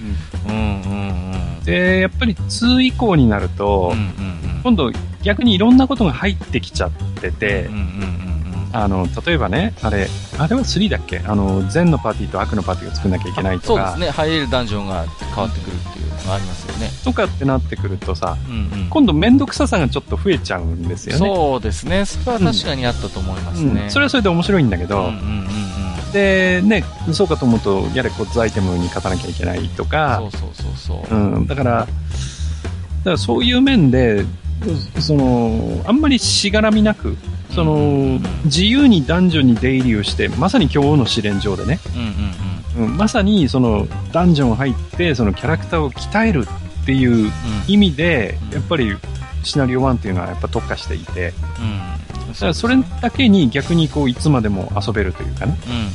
うんうんうん。うん。そうですね、なんていうんですか、ものすごいシナリオ自体はシンプルじゃないですか、もう立てなきゃいけないフラグも多分両手で余る、両手で十分足りるぐらいのフラグしか多分うん。ないと思うんですよ、うん。金の鍵なんてひどい話で機能してないからね、うん。取りに行かなくたって扉開くんだから、ほとんどのハードでは。そう わざわざ取りに行かなくてもなんとかなっちゃうっていうね、まあそんなバグなんかもあったりなんかして、本当に数えるぐらいしかフラグがないわけですよ。だから、あのーニコニコ動画なんかで、あのーよく、あのータス動画とかあるじゃないですか。はいはい。もう意味がわかんないからね、もうね。数、なんか本当に十何秒とかでエンディングみたいなさ、わけのわかんないことになってるっていうね。だってね、基本的にシナリオ1の場合はね、4回でブルーリボンさえ手に入ってしまえば、もうすぐ9回だから、そうそうそうそう。うん。あとはシュートで落ちて、極端な話、ワードににさえ勝ってしまえばクリアだからね。ううんうんうん。立てなきゃいけないフラグは本当それぐらいなもんで、まあ、あのーストーリーらしいストーリーもですから、ものすごいシンプルでね、まあ、あのーワードナーに盗まれたアミュレットを、まあ、ね、あのートレボっていう王様の命令で奪還しに行かなきゃいけないっていう、はいはい。もうそれだけの話なんですよね。うん。うんうん。で、なんていうんですかね、あのーものすごいその、シンプルさゆえに、あの、ダンジョンでのその、まあよくハックスラッシュって言い方しますけれども、まさにそういう、なんていうんですか、そういうキャラクターの成長とモンスターを倒すっていう産業的な部分にものすごい集中できるっていうね。そうそうそうう。んうん。まあ意識だからまさにその、レベルアップをさせる楽しみ？そうなんですよ。うん。もうね、本当にキャラクター1レベルから2レベル、2レベルから3レベルっていうあたりの、あの面白さね、もう目に見えて死ににくくなっていくじゃないですか。そうそうそう。で、それが何よりね、例えば、ね、そのマハリと覚えた、これで少しうん先に進めるとか、そうそうそうそうねラツモフィス覚えたから、これで少し2階をそう。こう探索できるとか、叫んだ毒消しがまた。そうそうそうそう。だからさ、あの、ドラクエの世界の毒消し層はなんだと。めっちゃ安いよね。そうそうそう。もう、め激安だと思いましたよ、最初見たときに。いや、その辺はだから、おそらく、ウィザードリーをやっての、こうは反省というかんこうなんじゃないかなって思いますよね。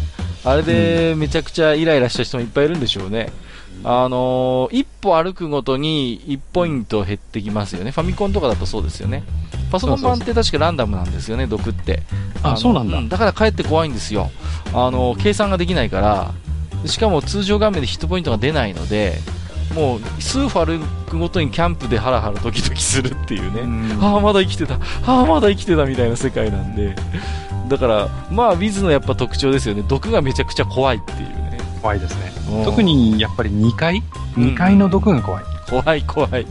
だから、せいぜい覚えてるのが、ハリとカティのうんうん。ぐらいで潜るじゃないですか。そうそうそうそこう、大体、こう、進めるようになってきて、うんまあ、アンデッドコボルドぐらいには全然、う。うんうんね対処できるっていうぐらいになってくると、うんそろそろ2階行っちゃおうかな、みたいな感じで、う2階に降りてって、いきなり毒食らって、そうそうそう。帰れない。帰れないっていうね。そうそうそう。そう。あと数歩でマピロじいさんなのに、みたいな ところで、そうね。そうそうそう、届かないね、届かないみたいな。もう、ディオスも切れたとかっていうね。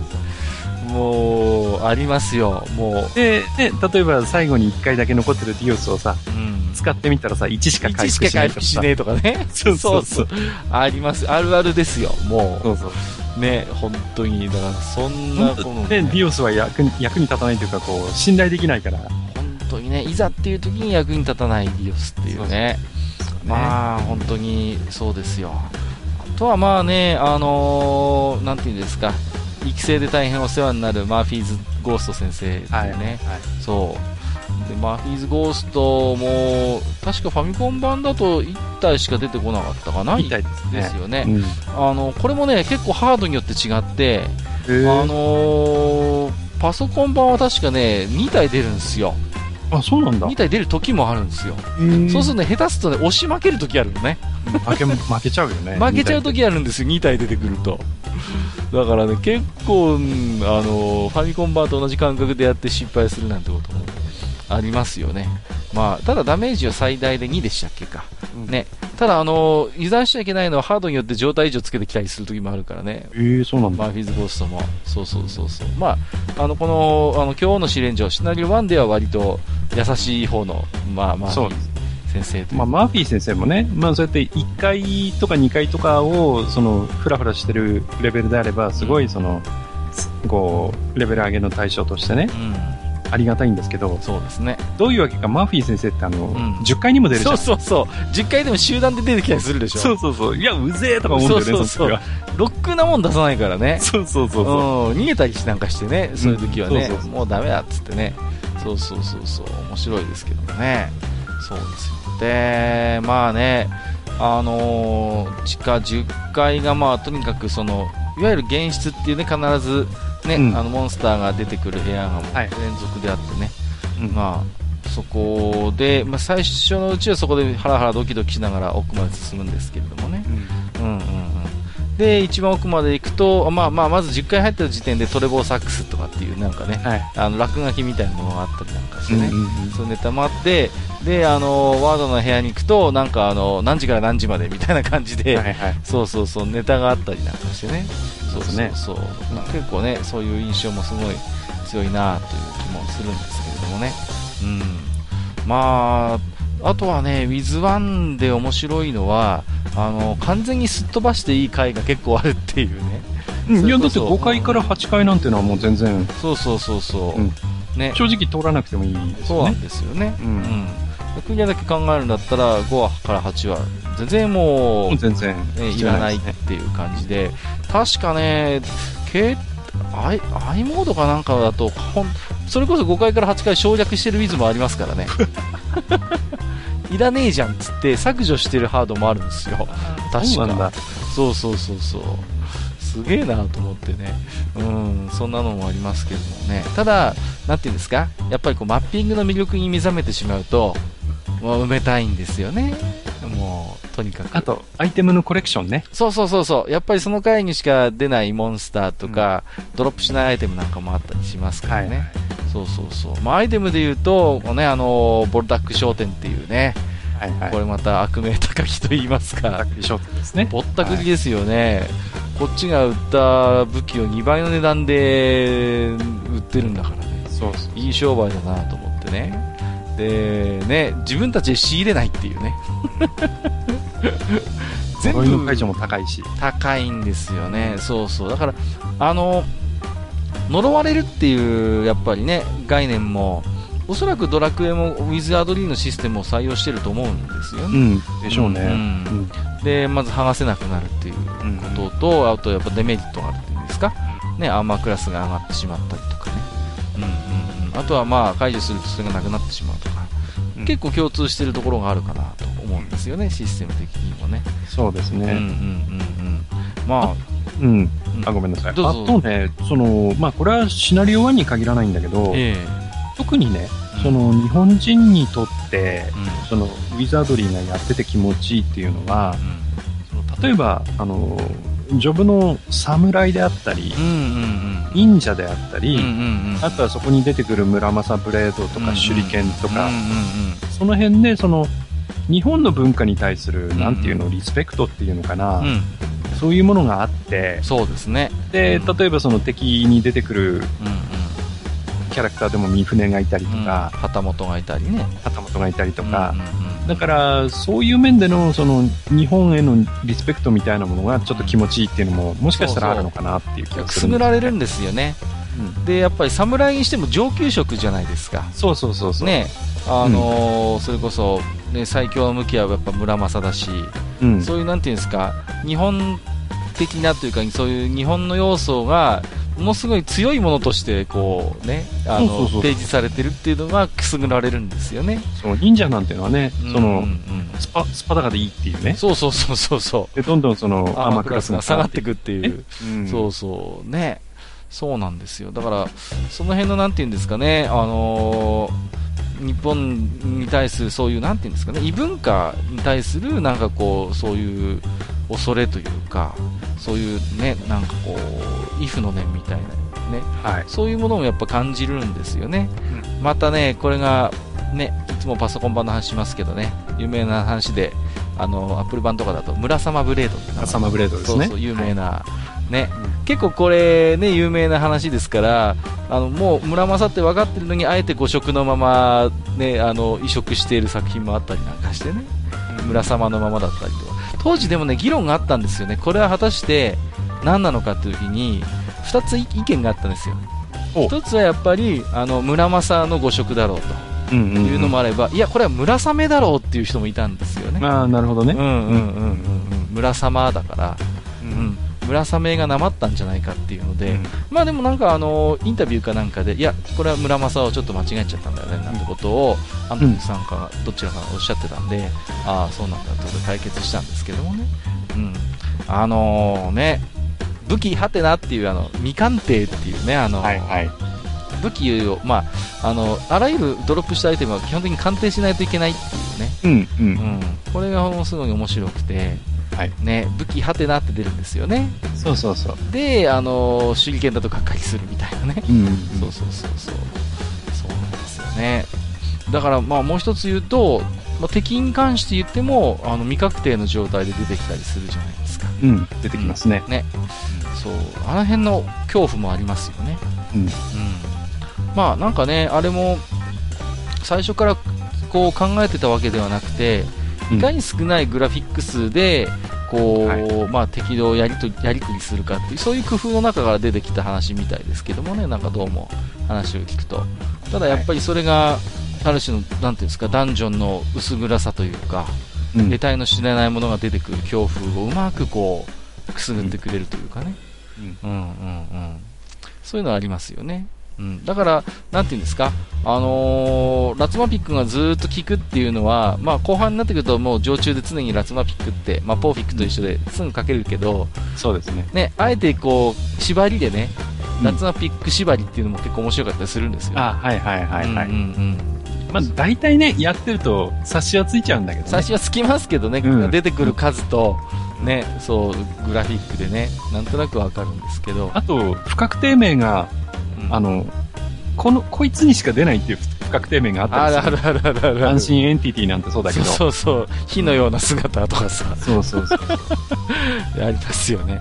まあでもその辺のセンスもものすごく良くって、うん、まあとにかく、なんていうんですかね、やっぱ日本、特にやっぱり、マスターも最初に喋ってましたけども、はい。ファミコン版のウィザードリー1の何がいいかって言って、やっぱりこのセリフの言い回しとかがいちいち、やっぱり良かったなっていうね、うん、ものすごいセンスを感じるんですよね。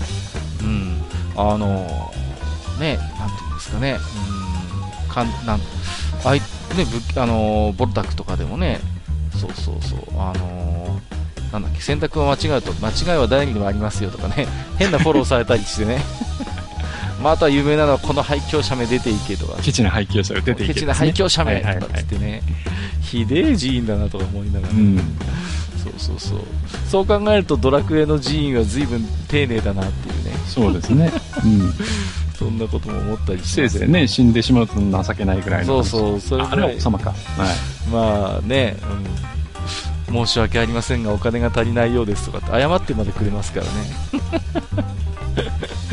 いやいやいや、まああのそんな感じでね、まあ、ちょっとまだまだね、語り足りない部分もあるんですけれども、はいはい。いろいろね、ちょっといい時間にもなってきましたんで、うん。ちょっとね、Wiz1 って絞った割には、ちょっと Wiz 全体の話にちょっとなりがちだったなというちょっとところもあるんですけども、はい。またね、時間をとって、逆に Wiz2、Wiz3 あたりだと、さっきも話ししましたように、その独自の要素も出てきたりするんでね、はいはい。かえって語りやすくなるかなとも思いますので、うん、また機会を見てね、水に、そうです水さんあたりもまたね、えー少し絞った形でお話をね、えーしてもいいかなと。まあ、ちょっと最後になっちゃうのかな。はいあのー、閣下の場合ね、うんうん。例えばシナリオ1で一番好きなモンスターと何です？よ。あー、難しいですね。難しいなうーん、ざーっと今、一番美味しいモンスターはウィル・ボー・ウィスプですね。好きかどうかはまたま、うんうんうん好きなのは何だろうな、ゴーゴンかな。おーそうですか。うん、かっこいいなと。まあ、これファミコン版のビジュアルですけど、はい。うん、かっこいいなと思って見てましたね。うん。あとは、総じてあれですよ、あの、人間系の、あの、敵キャラはうん。好きですよ。うーんと、そうですね。ハイ、誰だっけ？ハイ忍者だっけ？ハイマスターか。あの、逆手で、あの、こう、刀持って構えてるのもいいなと思いますけど。でもやっぱり、うん一番はゴーゴンです。なるほど。うん。僕はね、やっぱりね、あの、ザのつく、ザ・ハイマスターがつく。ああ、いいですね。かっこいいですよ。そのザがついてるのがかっこいい。そうそうそうそうそうそう。ただね、あれ不確定面がコーンヘッドってちょっとかっこ悪いんだけど。そうでしたね。あれはだって、なんていうんですか、まさにこう、正々堂々とバッとこう、ね、こそうう、刃を構えた、あの、ね、立ち姿で、ものすごいでもあれ、イメージが印象的で、あの、末見さん以外が手掛けてても、あれに近い形で出てきたりして、ね、結構おなじみのスタイルになったりして、あの、忍者のね。そうかもしれないですね。うんうんうん。ザ・ハイマスターはかっこいいですよね。ラフィック、まあ、末見さんの描いたイラスト的なかっこよさでいけば、うんレッサーデーモンとかもかっこいいけどね。ああ、そうそう、わかりますよ。レッサーデーモンのの絶妙なレッサー感ね。そうそう。グレーターとち違う、こう、ううんんうんうん。うんうん、わかりますよ。こう。グレーターが見るからに、ああ、あかんっていう感じがするけど。うんあーこれあかんやつやってまさに、ね。そうそうそう。だからその、悪魔の中にも核があって、そのきちんと核的なものをね、うん。描き分けている凄さっていううん。ものをやっぱり思いますよね。思いますよね。うんうんうん、そうそうそう。で、あとはあれですね、ヴァンパイアロードとかもかっこいいんだけど、かっこいいですね。うん、ただほら、ヴァンパイアロード単体の絵を拝める機会がほとんどないっていうか、うん。うん。そうそう。大体ワードナーが出ちゃうからね。ワードが出ちゃうからで、ワードナごと吹っ飛ばしちゃったりなんかすると、うん単体で拝めないんでね。あとはもうね、紋章もらってからまたっていう。そうそう、そっちからの形になっちゃうんでそうね。うん。そうなんですよね。うん。うん、だからね、マイルフィックとかもかっこいいけど、そもそもなかなか出会えないからね。うん出会いたくないですけどね。出会いたくないけどね。結構僕の友達で、マイルフィック出会わずにクリアしちゃったって人いましたけどね。うん。で、本当にいるのみたいな話されたこともありますよ。いや、いるいる、いるって、みたいな。一回やってね、ひどい目にあってほしいそうそう。一回やってティルトウェイトで吹っ飛ばされればもう、ね、それで印象残りますから。ね、シナリオ1でティルトを使ってくるのは、ワードナーとマイルフィックだけだけですね。うん。ワードナーとマイルフィックだけです。で、ですからパソコン版でマイルフィックに先制されると絶望しかないわけですよ。あ終わったってなるんですよ。そうですね。そうそう。あの、ぜひあれですね、あの、どのモンスターがお気に入りかって、こう Wiz2、Wiz3 の時にも同じ話しましょうね。そうね。れぞれで多分また、うん、あの印象的なあのモンスターも違ってくるでしょうから。とりあえず、じゃあ私は Wiz1 はじゃあゴーゴンをあげます。はいで、マスターはザ・ハイマスターということで。はいはい。えー、ということで本日もありがとうございました。はい、ありがとうございました。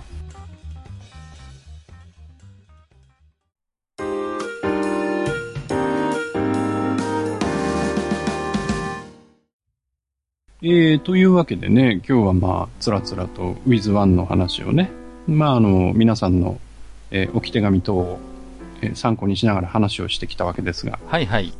これ以外にもね、えー置き、手紙いっぱいあるんだよね。そうなんですよ。はい。こちらの方もね、今日は紹介していきたいと思いますよ。その前にね、一つ、あの、本編で、はいはい。そう。紹介が漏れてしまったのが、すいません。はい。はい。えっ、と、ポコタンさんからいただいておりました。いつもありがとうございます。ありがとウィザードうございますリーはさほど詳しくはありませんが、これだけは知っています。石の中にいるって。そこかよ。ねえ。これさ、まあ、あのーハードによって違いますね。これ全滅扱いになる場合もあるし、即ロストっていうね。はいはい、はい。パソコン版なんかはそうですけども、うん恐ろしいですよね。マロールの座標間違っただけで一瞬にしてそれまでの何十時間かけてきたキャラクターが消えてしまうという、この恐ろしさ。そうそうそう。あとね、うんあの、ポコタンさんがあんまり、あウィザードリー詳しくないんだなっていうのがよくわかるのが、うん。あの、ウィザードリーって言って、リー、うんリーの後伸ばしてるのうんうんうね。ん。リーって伸ばしてるの。そうそう違うんだよ。そうそうそ2はね、そこはね、小さい「い」を書くんだよ。う。いや、これはでもしょうがないです。あのね、いや、しょうがないです、しょうがない。もうね、あれですよ。ファイヤーエンブレムと一緒ですよ。ファイヤーエそうそう、ンブレム。エムブレムとね、同じです。そうそうそうはいそう、ね。はい、えー、ありがとうございます、ポコタンさん。すいませんね、うるさくて。いえいえうんいえ、またお便りお待ちしております。はい、よろしくお願いします。はい。というわけで、はい。えーと、どうしましょうか？はい。えーと、じゃあ、マスターの方からですね、はいはい。あのーお便りの方、ウィザードリー以外のものね、ご紹介していただければと思います。よろしくお願いします。じゃあね、あの、Gmail でいただいたのを紹介していきましょう。はい。えーと、長政さんですね。いつもありがとうございます。えー、ブルジョワカッカさん、マスター、いやいやいつも楽しく拝聴しています。だから。そんな一致にそんなことはね。はいえーマスター、えーパンチラ会も面白かったですが、F1 回も良かったです。ありがとうございます。えー特にリカルドのピットにタイヤがないは最高でした。そこまでの話の持っていき方、カッカさんの相づち、タイヤを抱えて走ってきます。大爆笑。うん。えー後半戦も本当に楽しみにしています。はい。えーウィザードリーは残念ながら未プレイなんです。えーはい貸してくれる話までには言ったのですが、友人があれは難しいからこれをクリアしたら貸してあげるよと手渡されたのがカオスエンジェルズでした。どっちもどっちだと思うんだけど。お色気もありましたが、しっかりとした RPG だった記憶があります。結局クリアできないまま返したような 3D ダンジョンは難しいです。えー本編にほとんど関係ないのでお便り会に読んでいただければ幸いです。それでは失礼しますといただきました。ありがとうございまます。カオスエンジェルズね。もう、アスキーでしたよ、確か。ね、もう、もろだってエロ、エロゲというか、したね。まあね、まあほとんどお色気メインなんですけど、意外とゲームもしっかりしていて、はい。はい。まああのードラゴンナイト、まあエルフがその後出した、ドラゴンナイト結構このカオスエンジェルズの、うんうん参考にして、あのー設計したなんて話も聞いたことありますけれどもね。はいうんうんうん。割と、あの、丁寧によくできたお色気、ダンジョン系だなという印象はありますけれどもね。はい。ねうんうんうんまあ、どっかでね、機会があればね、ウィザードリーにも触れていただいて、そうですね。はい。また、どまたやりたいと思いますので、1回、2回のね、あの、はい怖さを味わっていただきたいなとぜひぜひ、思いますけれども。よろしくお願いいたします。はい、長政さんありがとうございました。えーと、にごりさんいただいてます。はい、ありがとうございます。はいうございます。えー、マスター、そして石川拓没さん、こんにちは。誰が、誰がローマ字日記やねん。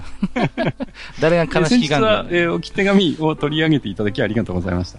えー、拙い文章を多く送ってしまって困惑させたことをお詫び申し上げます。いえいえ。えーそれでも6つも読んでもらえるとは思っていなかったのでありがたい限りです。す、えー、べ、てに返答したいところですが、お前いい加減にしろよと怒られるので、えー今回は1つ。うんえーリアルタイムストラテジーについて、うんえージェネレーションギャップがショック。いや、むしろ自分があんまりゲームしてなかったんや。ゲーム勉強不足ですいません。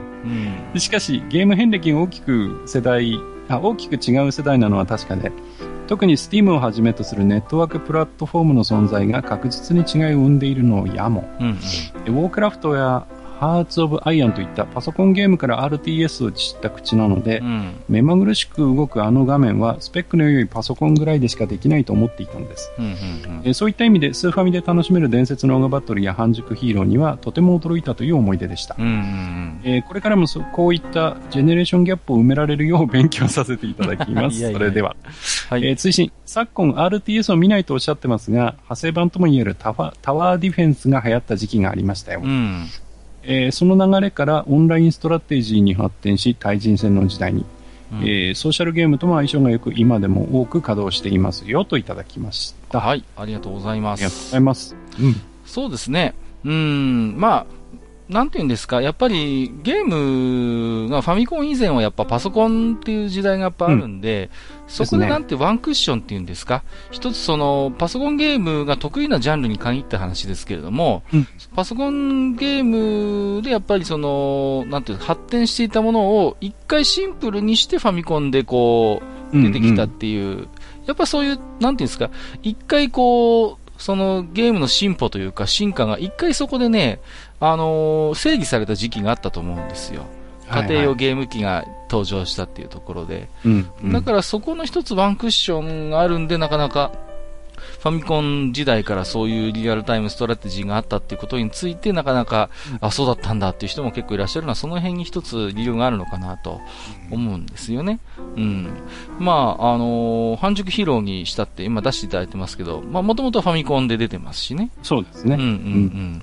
そうそうそう。あとはまあね、タワーディフェンス系、まあいわゆるその防衛ゲームって、ま言いますけども、これは本当に昔からある世界でね。うん。で、最近は本当にでも、あのーね、ソーシャルゲームなんかでもこういう系の、うん。うん、シミュレーション多いなっていうのはね、うん。うんうん、思いますね。うん。あの、なんていうんですか、とても相性がいいっていうのは本当ににおりさんのおっしゃる通りだと思いますね。はい。うんうん。ものすごいこう、コンパクトなリソースで遊べるように設計されているものが多いですからね。う。うんうんうんうん。なるほどなと思いますけど。まあ、にごりさんはまだ20代ですかね。どうなんだろう。う確かそうだったかな。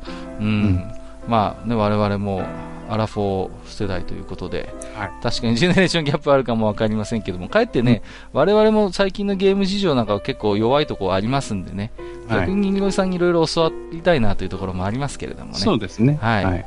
ぜひぜひ、その辺をこちらからも教えていただきたいということで。はい。はい、ありがとうございます。またお便りください。ありがとうございます。えーっと、じゃあお次行きましょうか。はいえー、ネコリンさんいただいておりはい、ます。ありがとうございます。えーいつも欠かさず聞き耳を立てています、ネコリンです。はい。えー、地下41回のおパン使い、ごちそうさまでございました。えー紹介された漫画の中では、ゆらぎそうのゆうなさんを読んでみました。はいはいえーもう、うん十年もジャンプは読んでいなかったのですが、うん今はこういうのが普通なんですね。そうなんですよ。えー同居人が幽霊な漫画は、アロヒロシ先生の You&Me を思い出しました。懐かしいですね。懐かしいですね。えー個性的な住人や色っぽい描写などが、ゆらぎそうのゆうなさんと通じるところがあります。うんうんうん確かに似てる。えー地下43回のウィザードリーの回。うん、楽しみにしています。はいえーコインが火を吹いてきたり、ウサギに首を刈られたり、マーフィーズゴーストで経験稼ぎをしたり、いいはい良い思い出ですね、えー呪文を唱えられる回数が決まっていたので、ううんまく節約しながらダンジョン奥を目指すのが熱かったかもう。ん。馬小屋は良い宿です。いいだまさに。えー取り留めのない文章が、ですが、えー今後も聞かせていただきます。はいえー PS、えー以前 PC エンジン、PC エンジンの会をされていたので、そろそろセガ会はどうでしょうか。おカッカさんとマスターさんのセガ魂を聞いてみたいです。といただきました。はい、あうんりがとうございます。ありがとうございます。今日本編で触れてませんでしたけど、ね、うんえっ、と、クリーピングコイン、はい。ね、あの、名物のゼロダメブレスっていうことで、はいはいはい。うん。あれがどういうブレスなのかっていうのでね、うん。あのーこれも有名な話ですけど、あの、吉田戦車さんが、はい。こう冒険者の耳元にこうコインがやってきて、耳にふーっと息を吹きかけるっていうね。これじゃないかみたいな。ね。そんな例えをしてたのすげえ鮮明に思い出してますけど、うん思い出しますけども、結構ね、ところがこのクリーピングコインの、まあ、ゼロダメブレスを逆手に取ったようなウィズが、あの、うんありましてね。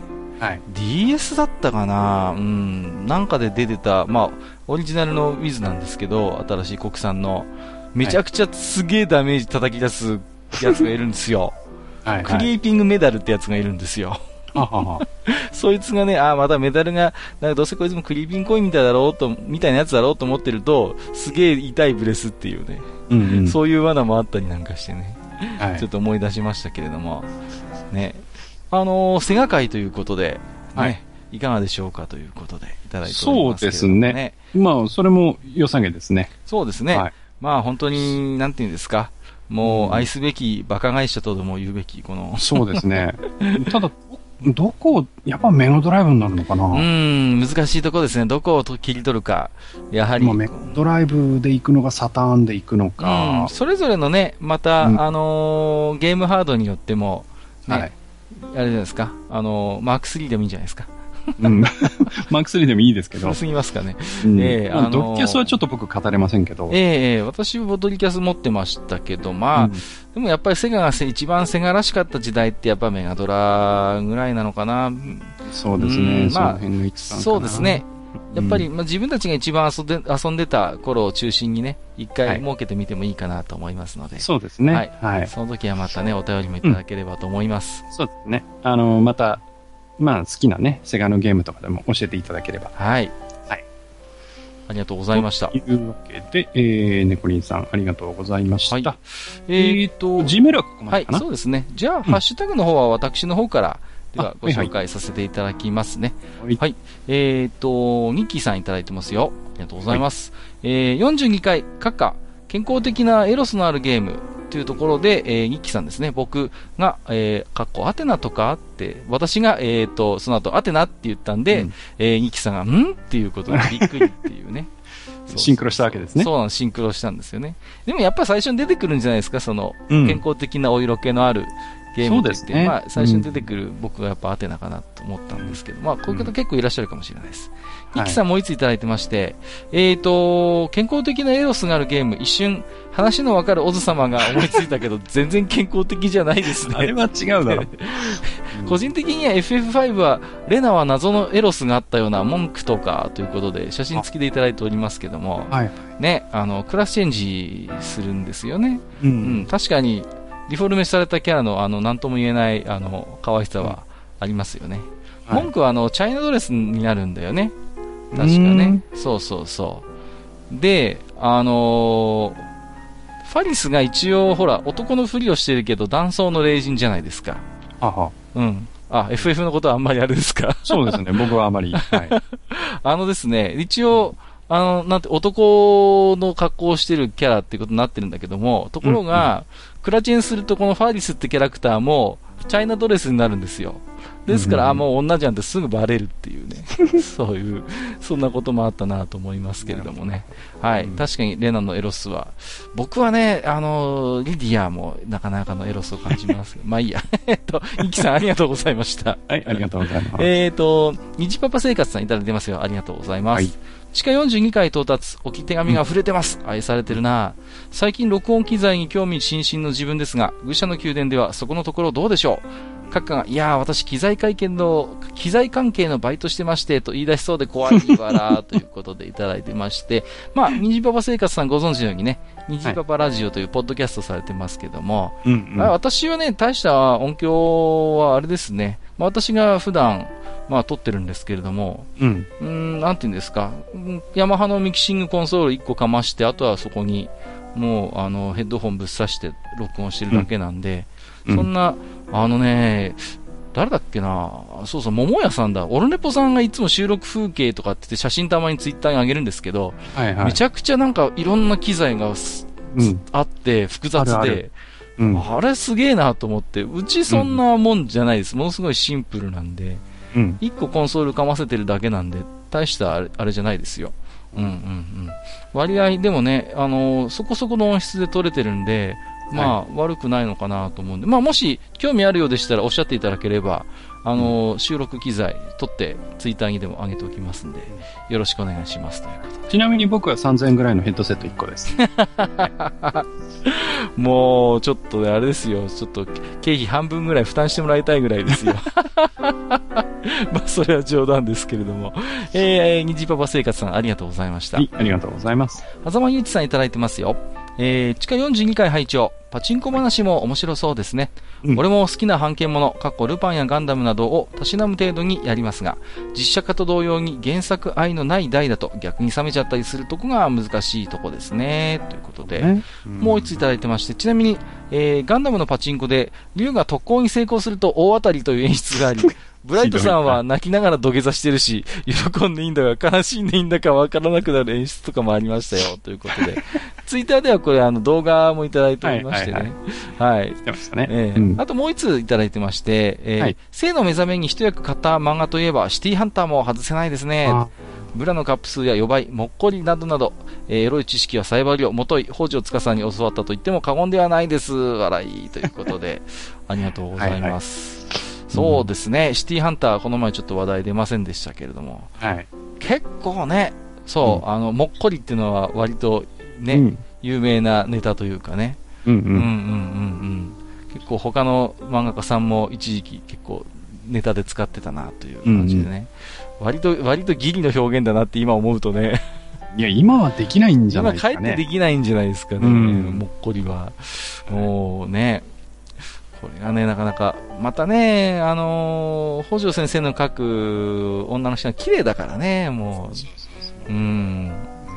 そうそう。でもやっぱり、うん、なんだろう。ああいう、ああいうタッチの漫画って今ジャンプにないなっていうね。うん。うんうん、ないですねそうそうそう。やっぱり、ジャンプ自体の、やっぱり、うん、カラーも変わってきてますしね。うん下手するとね、絵柄が古いなんて言われちゃうかもしれうん。ませんね。いやー、ちょっとそう言われちゃうと、なんかすごい悲しいですね。個人的にはね。うーん。な、なんだろうな。結構、まあね、でもね、もう今見てもものすごい書き込みすごいじゃないですか。キャラクターにしろ、はいはい、あの、背景にしろ。よく週刊少年ジャンプでやってたなって思いますね。うん。うん。やっぱり、うん。あのクオリティを毎週出してたんだみたいなね。うん。うん。だから、うん、これはなんかね、読んだことあるんですけど、とてもじゃないけど、やっぱり、もうあれ以上引き伸ばせなかったって、もう体力的にきつかったってことを言ってましたね。うん、うん。やっぱりね、相当消耗するんだろうななんてことを思ったこともありますけれども、まあ、あのパチンコの話はね、やっぱり、うん、うん、版権者も本当愛がないとね、うん、うん。面白くないってまさにその通りでね、結構やっぱそういうね、好きなアニメだから好きなキャラクターだからやるっていう人いると思うんですよね。うん、そういう時に、やっぱり、なんて、あんまり原作知らない人が作ってるな、なんてことが見えちゃうと冷めてしまうっていうのは、うん、まあ、それは当然のことかなと思いますんでね。そうですね。ちょっとこのガンダムのはひどいですね。うん、ちょっとね、これはすごいですね。本当に嬉しいんだか悲しいんだかっていう感じですけどもね。うん。えー、ということで、はさまにちさん、ありがとうございました。はい、ありがとうございます。えー、富安健一郎さんいただいてますよ。はい。はい、えー、往来さんの絵は圧倒的すぎてただやられる。かっこ引っ張られるだけなので、なるべく見ないようにしています。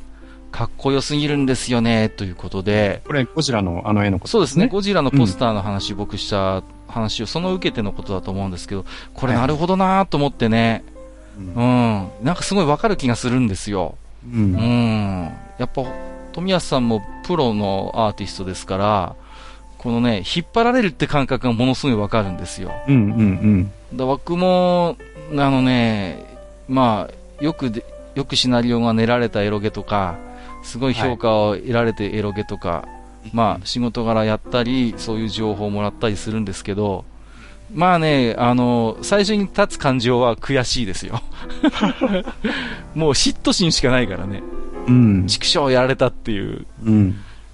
で、引っ張られるって感覚もわかるんですよ。自分の中で悔しいけど、うん、あ、これいいね、あ、面白いな、とか、っていうものは、どうしても自分の仕事にね、影響出るんですよね。うんうんうん。うん、恐ろしいことに。だからね、すごい富安さんのおっしゃることがね、すごいよくわかりますね。引っ張られる、まさに引っ張られるって感覚ですよ。うん、うん、うん、うん。だからそこのバランスなんですよね。仕事柄いろんな人の作品にも触れなきゃいけないんだけれども、うんうん、それで、過度に自分の心を震わ震わせすぎてもダメなんですよね。うん、そこのバランス感覚なんですよ。ね、で、往来さん、往来のりさんの絵っていうのは、まあ、その中でも特にね、見る人を引きつけても離さないやっぱりパワーがありますからね。うんうん、あの方の、あの、ポポスターとかは。うん、だからな、余計にそういうところがあるんじゃないかなっていう気がしますね。まあ今回ね、あのー、メインの方では、まあウィザードリーの話をしましたけど、えー、えー、まあ、えっ、ー、と、富谷さんもね、まあ、パソコン版やってて好きだっていうお話を、はいはいはい、いただいてましたけど、あの、ファミコン版で、それこそね、うん、うん、あの絵がついたっていうことに対して富安さんとかってどう思ってるんだろうなって今ちょっと思いましたけどね。ああ、なるほどね、うん、そうですよね。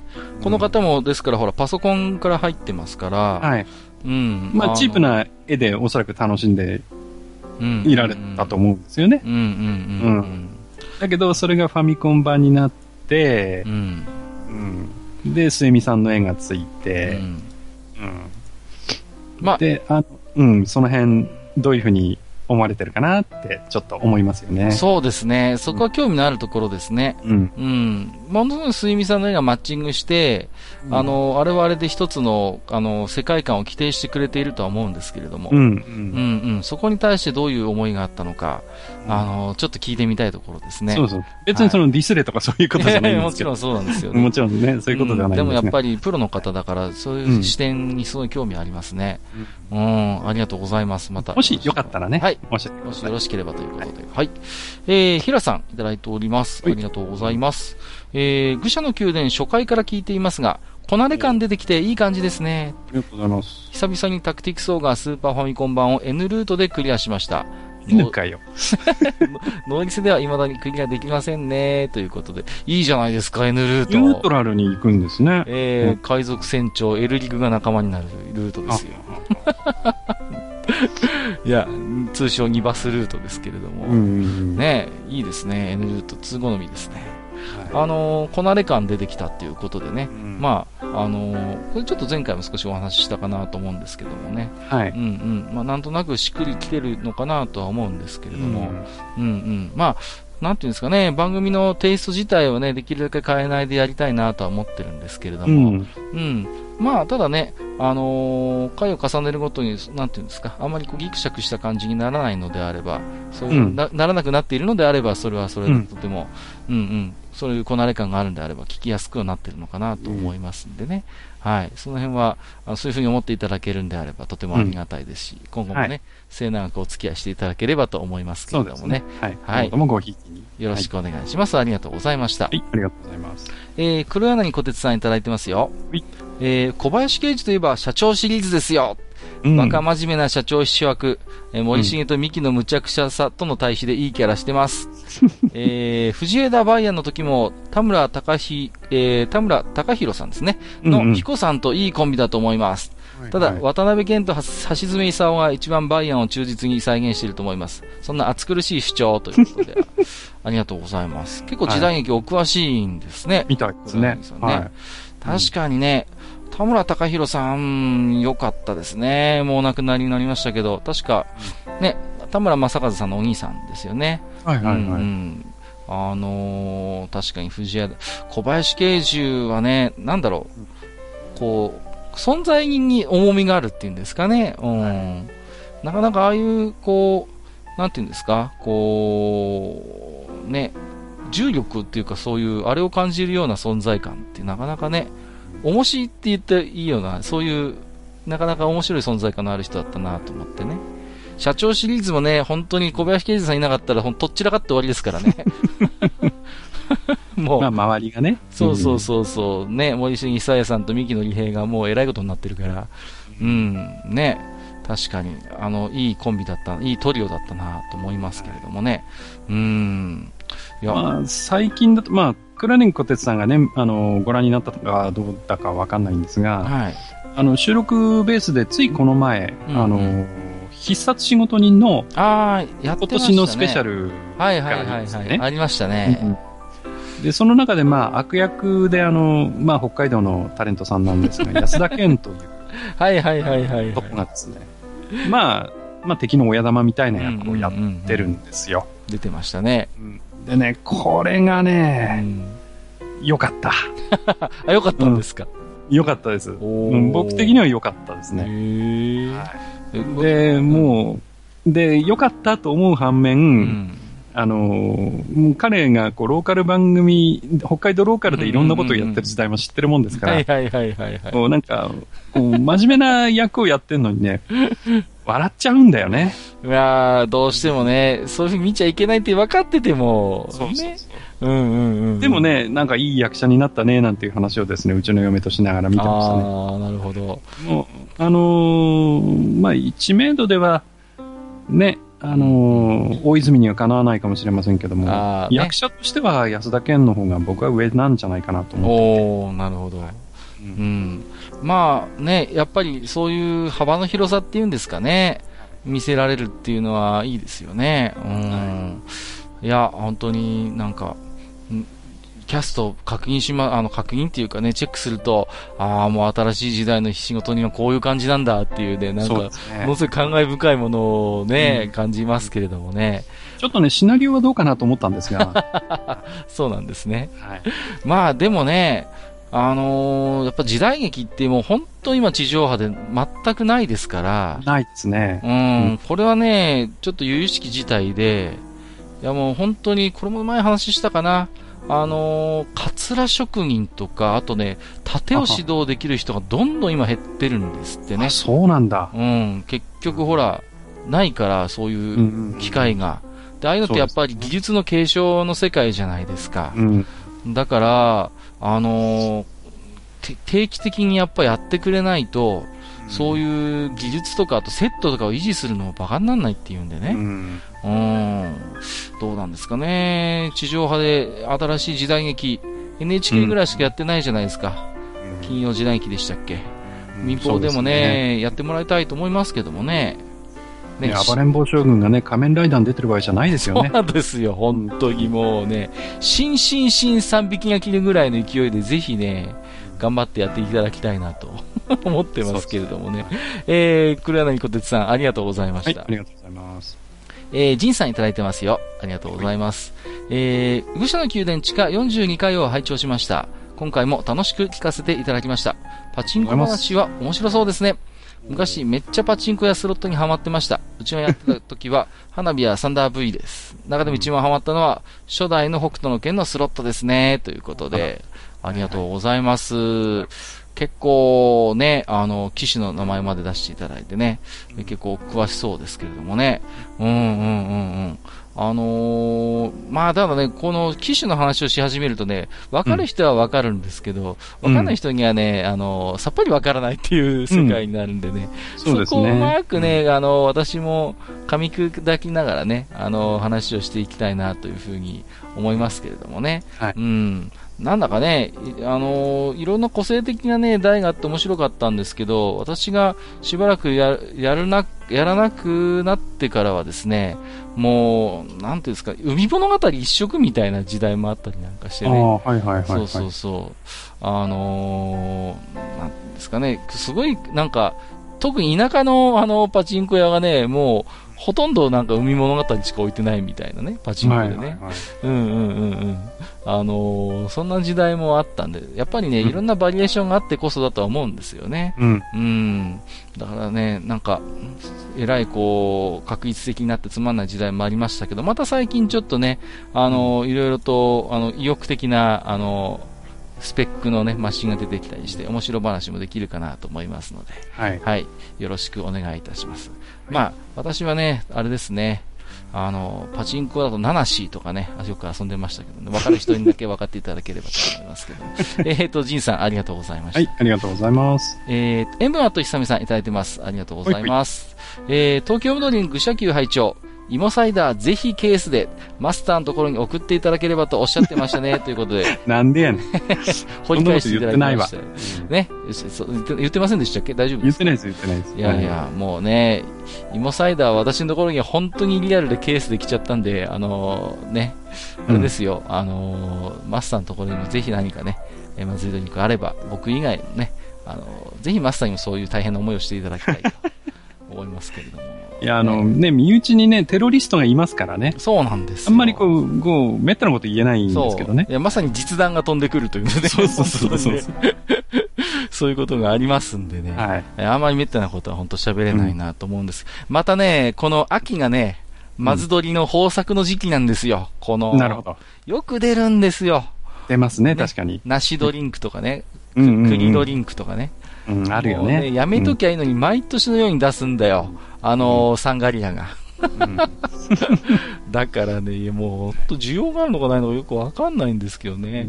うん、ん、そんなのもあったりしますけれども、まあ、あのー、ぜひね、その辺の実弾の送付は、あの、ほどほどにということで、はいえ、ありがとうございます。まあ、ネタとしてのね、提供はお受けしますけれども。そうですね。はい、あのーうん、ケースはね、ほんと持て余すのでうん、私もね、もうあれですよ、妹たちに芋サイダー配りましたけどね、2本目から露骨に嫌な顔されましたからね。露骨に嫌な顔されましたからね。ええー、みたいな。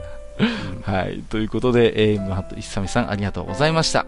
はい、ありがとうございます。はい、えー、ということで、えーと、本日もですね、えー、お便りの方、えー、ご紹介させていただきましたけれども、万が一ね、はいはい、読み漏らしなどがありました場合は、またご遠慮なく DM 等でつぶやいていただければ、支えていただければ、フォローさせていただきますので、よろしくお願いいたします。はい、よろしくお願いします。以上、お便り紹介のコーナーでした。はい、皆さんありがとうございました。ありがとうございました。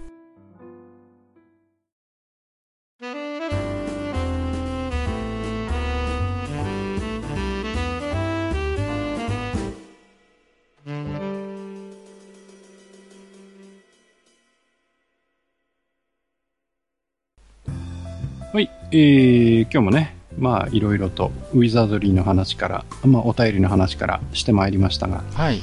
えー、本日のね、愚者の宮殿、この辺で看板ということにしたいと思います。はい。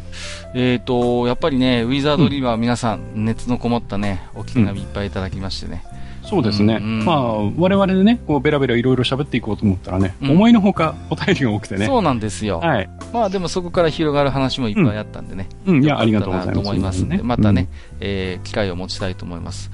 案外ね、その、ゲーム系ポッドキャスト、まあ数あれど、うん。うんなかなかね、ウィザードリルを語ってるような番組に今までね、当たったことがなくてね。あ、そう不ですか。思議なもんでね。うんうん。うんうん。あまり見ないか、まあ私がちょっと見てるところが偏ってるのかもしれませんけれども。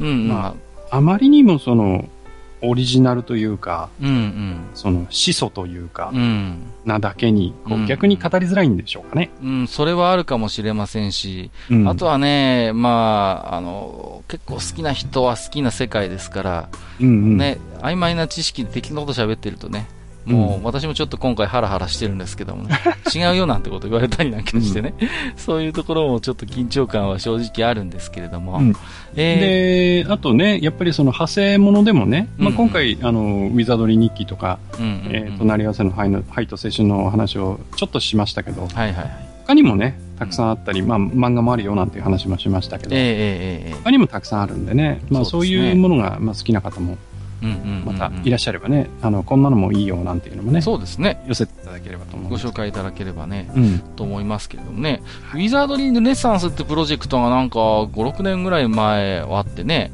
はいいはい、ろんなハードありましたね。でね、新しいウィズを出すんだっていうことで、統一したテーマソングを伊藤健さんがテーマ曲を作ってたりしてねお、随分気合入ってたんですけど、どうも尻すぼみに なってしまいまして、うん。ん、個人的にはウィザードリネッサンスを全部プレイしてたんでね、うん、楽しみにしてるんですけれどもね、うん、まあ私は結構旧ウィズも新ウィズも、まあ同じように楽しめるたちなんでね、うん。はい。うん。そうなんですけれども、えーっとですね、まああのー前回、前々回あたりから少しポツポツとお話をいただいてるんですけども、うん。まああのー最近テーマトークのポッドキャストにしてはお便り会が多いのではないかといううんうん。声も複数ね、まあいただいておりまして、確かにねまあ我々としてもね、うん。まあ、いろいろと、この間マスターともどうしようかね、なんて話をしてたんですけれども、はい。うーんとですね、えーまあちょっとね、あのーハッシュタグのお便りをうん今、すべて今までご紹介してたんですけれども、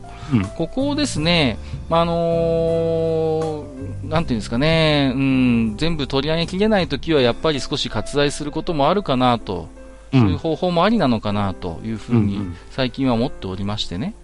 うん。まあ、なんていうんですかね。やっぱりお便りとしてきっちり読んでほしいっていうものは、一応まあ、そういう Gmail なんかもいただいあの、用意してましてね、窓口を。はいで、そちらの方にもお便りをありがたいことに、いろんな方からいただけるようになってましたので、はいはい。まあ、もちろん私どもね、ハッシュタグ、愚者の宮殿も本当に毎日のようにチェックしてますし、うん。うん、あの、すべて目は通させていただいてるんですけれども、うんーんと、そうですね、えっ、と、今まで原則としてすべて、えー、ハッシュタグ愚者の宮で読んでいたっていうところを、ちょっと少し改めようかなとうん。思っております。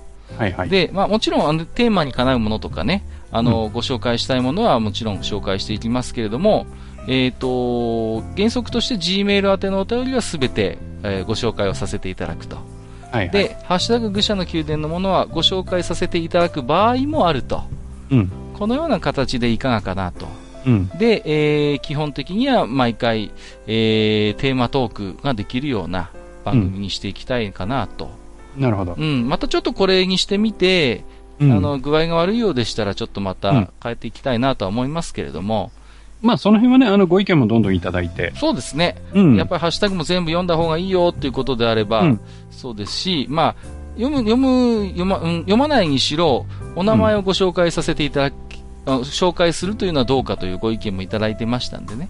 そのはいはい。辺もちょっと合わせて今考えておりますので、うんまあ、あのー皆さんにね、本当に聞きやすい、あのー番組作りをね、うん。僕ら二人も、あのー考えていきたいなと思っておりますのでね。うん。その辺はまた、いろいろとお考えがあれば寄せていただければと思いますが、今回は、えー、以降からはですね、そのような形で、えーっと、行きたいなと思っておりますので、またこれについてはね、改めてブログの方でも、えー書かせていただきますしね、う。うんん、あの、そのようなちょっとスタンスを考えておりますので、うん。えーよろしくお願いしますということでですね。はい。ですので、えっ、と、次回もですね、引き続きテーマトークさせていただければと思いますよ。はいはい。えー、ということで、えー、44回になりますけども、はいえー、お待たせしました。えーと、自堕落プロデュース、えー、MMORPG を語るシリーズ第3弾最終回でございます。はいはい。はい。で、えー最終回である今回は、信長の野望オンラインということでね、ノブオン。出ました。こちらのね、あの、オンライン RPG の、えっ、と、お話をゲストに自堕落斎さんをお招きして、たっぷりとお話をしていきたいというふうに思っております。うんえっ、と、初回がウルティマオンラインの話で、はいえっ、と、2回目がラグナロクオンラインのはい話。でしたね。ですかね。はい、ということで、初めて国産のね、えーうんオンライン RPG の話になるかと思いますけれども、うんうん。私はね、ちょこっとかじってすぐやめちゃったんですよね。うん、マスターはやったことはありますか？僕はね、信長は手出してないんですよ。そうですか。じゃあ、はいあのー、ジダラクサイさんのね、少しお話を詳しく聞いて、またはいそこにね、いろいろわからないことがあったら聞いたりなんかしてね、そうですねね。、はい少し。掘り下げていければいいかなと思っておりますけれどもね。うんうん、うん、うん結構ね、前々からジダラクサイさんに準備していただいてたんですが、少しお待たせししてしまいましてね。えーえーえー申し訳なかったんですけどもね、ジダラクサイさん登場お待ちになってたリスナーさんもいらっしゃるかなと思いますので、大変お待たせいたしましたということで、ぜひご期待をいただければと思います。うんはい、えー、ということで、えーと、本日もね、長時間にわたりまして、お付き合いをいただきまして、本当にありがとうございました。はいありがとうございます。ここまでお相手をさせていただきましたのは、私こと、閣下と、えー、私こと、う、ウィズローグ、はにわでした。またそういうのぶっ込んできた。えー今回も、えーご聴取いただきまして、ありがとうございました。ありがとうございました。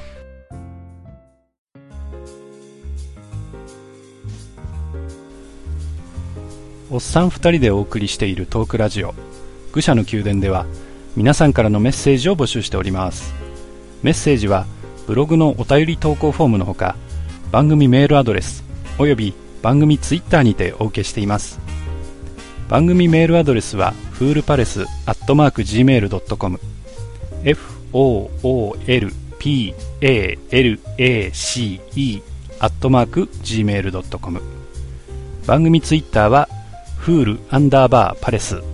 FOOL アンダーバー PALACE となっております。皆さんからのお便りお待ちしております。